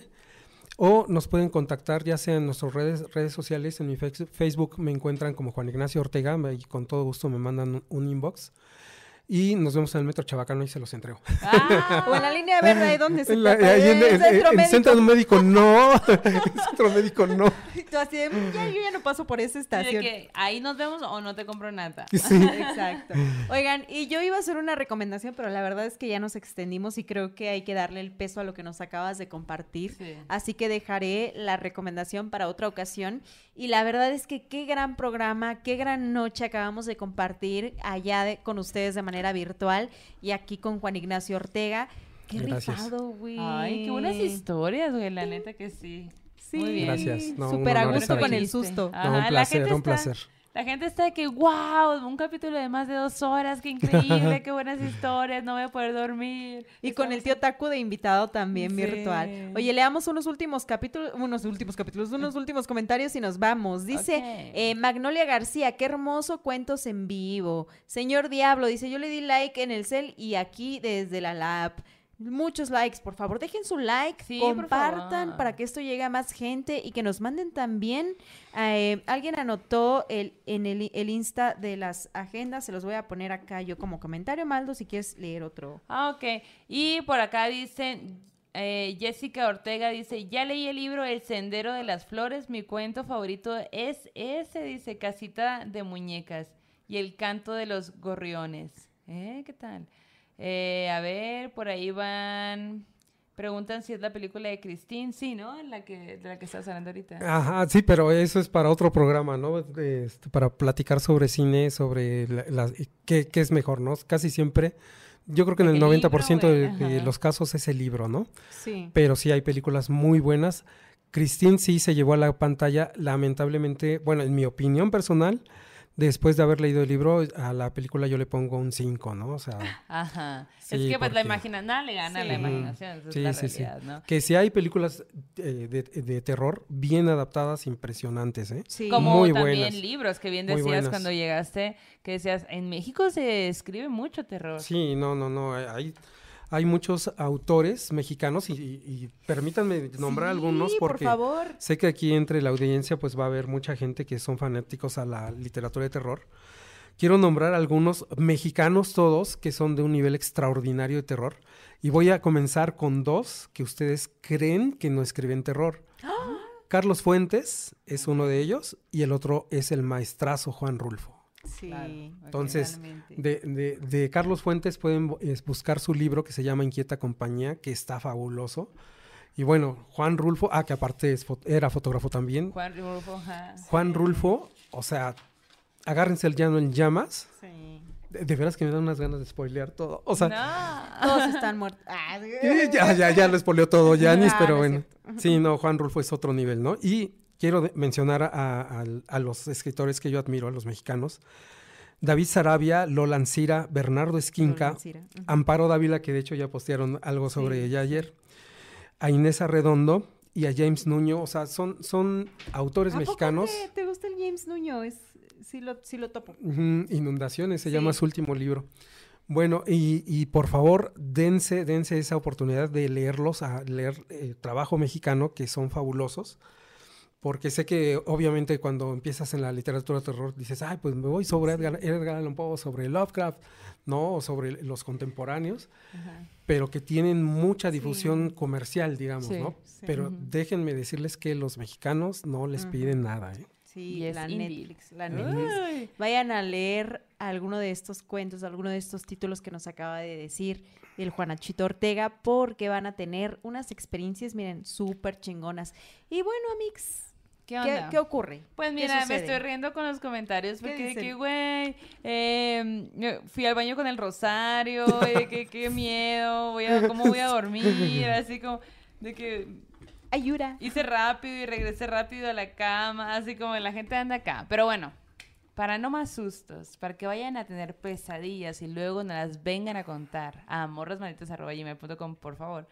Pues vamos a cerrar el círculo. Muchas gracias por venir, muchas Al gracias por estar aquí, Sí. por Gracias venir por a contarnos todas tus Gracias. historias, muy sorprendentes, la verdad. Eh, cerramos el círculo. Vayan con su Dios, diosa, ser de preferencia, porque ese que la R ha terminado y nos vemos hasta la próxima. Adiós, les queremos. ¿Estás listo para convertir tus mejores ideas en un negocio en línea exitoso? Te presentamos Shopify. Tal vez no lo sabías, pero nuestro podcast More Than Mamis es un negocio y lo empezamos por supuesto para desahogarnos y hablar sobre la maternidad, no para convertirnos en expertas de ventas y del e-commerce. Así que sí, necesitábamos ayuda para vender nuestro merch y poner en marcha nuestra tienda. ¿Y cómo suena con Shopify? Llegó otra venta. Shopify es la plataforma de comercio que está revolucionando millones de negocios en todo el mundo. Ya seas un emprendedor desde tu casa o desde donde sea, Shopify es la única herramienta que necesitas para iniciar, administrar y hacer crecer tu negocio sin dificultades. Con Shopify puedo gestionar pedidos, envíos y pagos desde cualquier lugar, brindándote toda la información y estadísticas de tus ventas al detalle. Regístrate para un periodo de prueba con tan solo un dólar al mes en shopify.com barra sonoro, todo en minúsculas. Ve a shopify.com barra sonoro para llevar tu negocio al siguiente nivel. Shopify.com barra sonoro.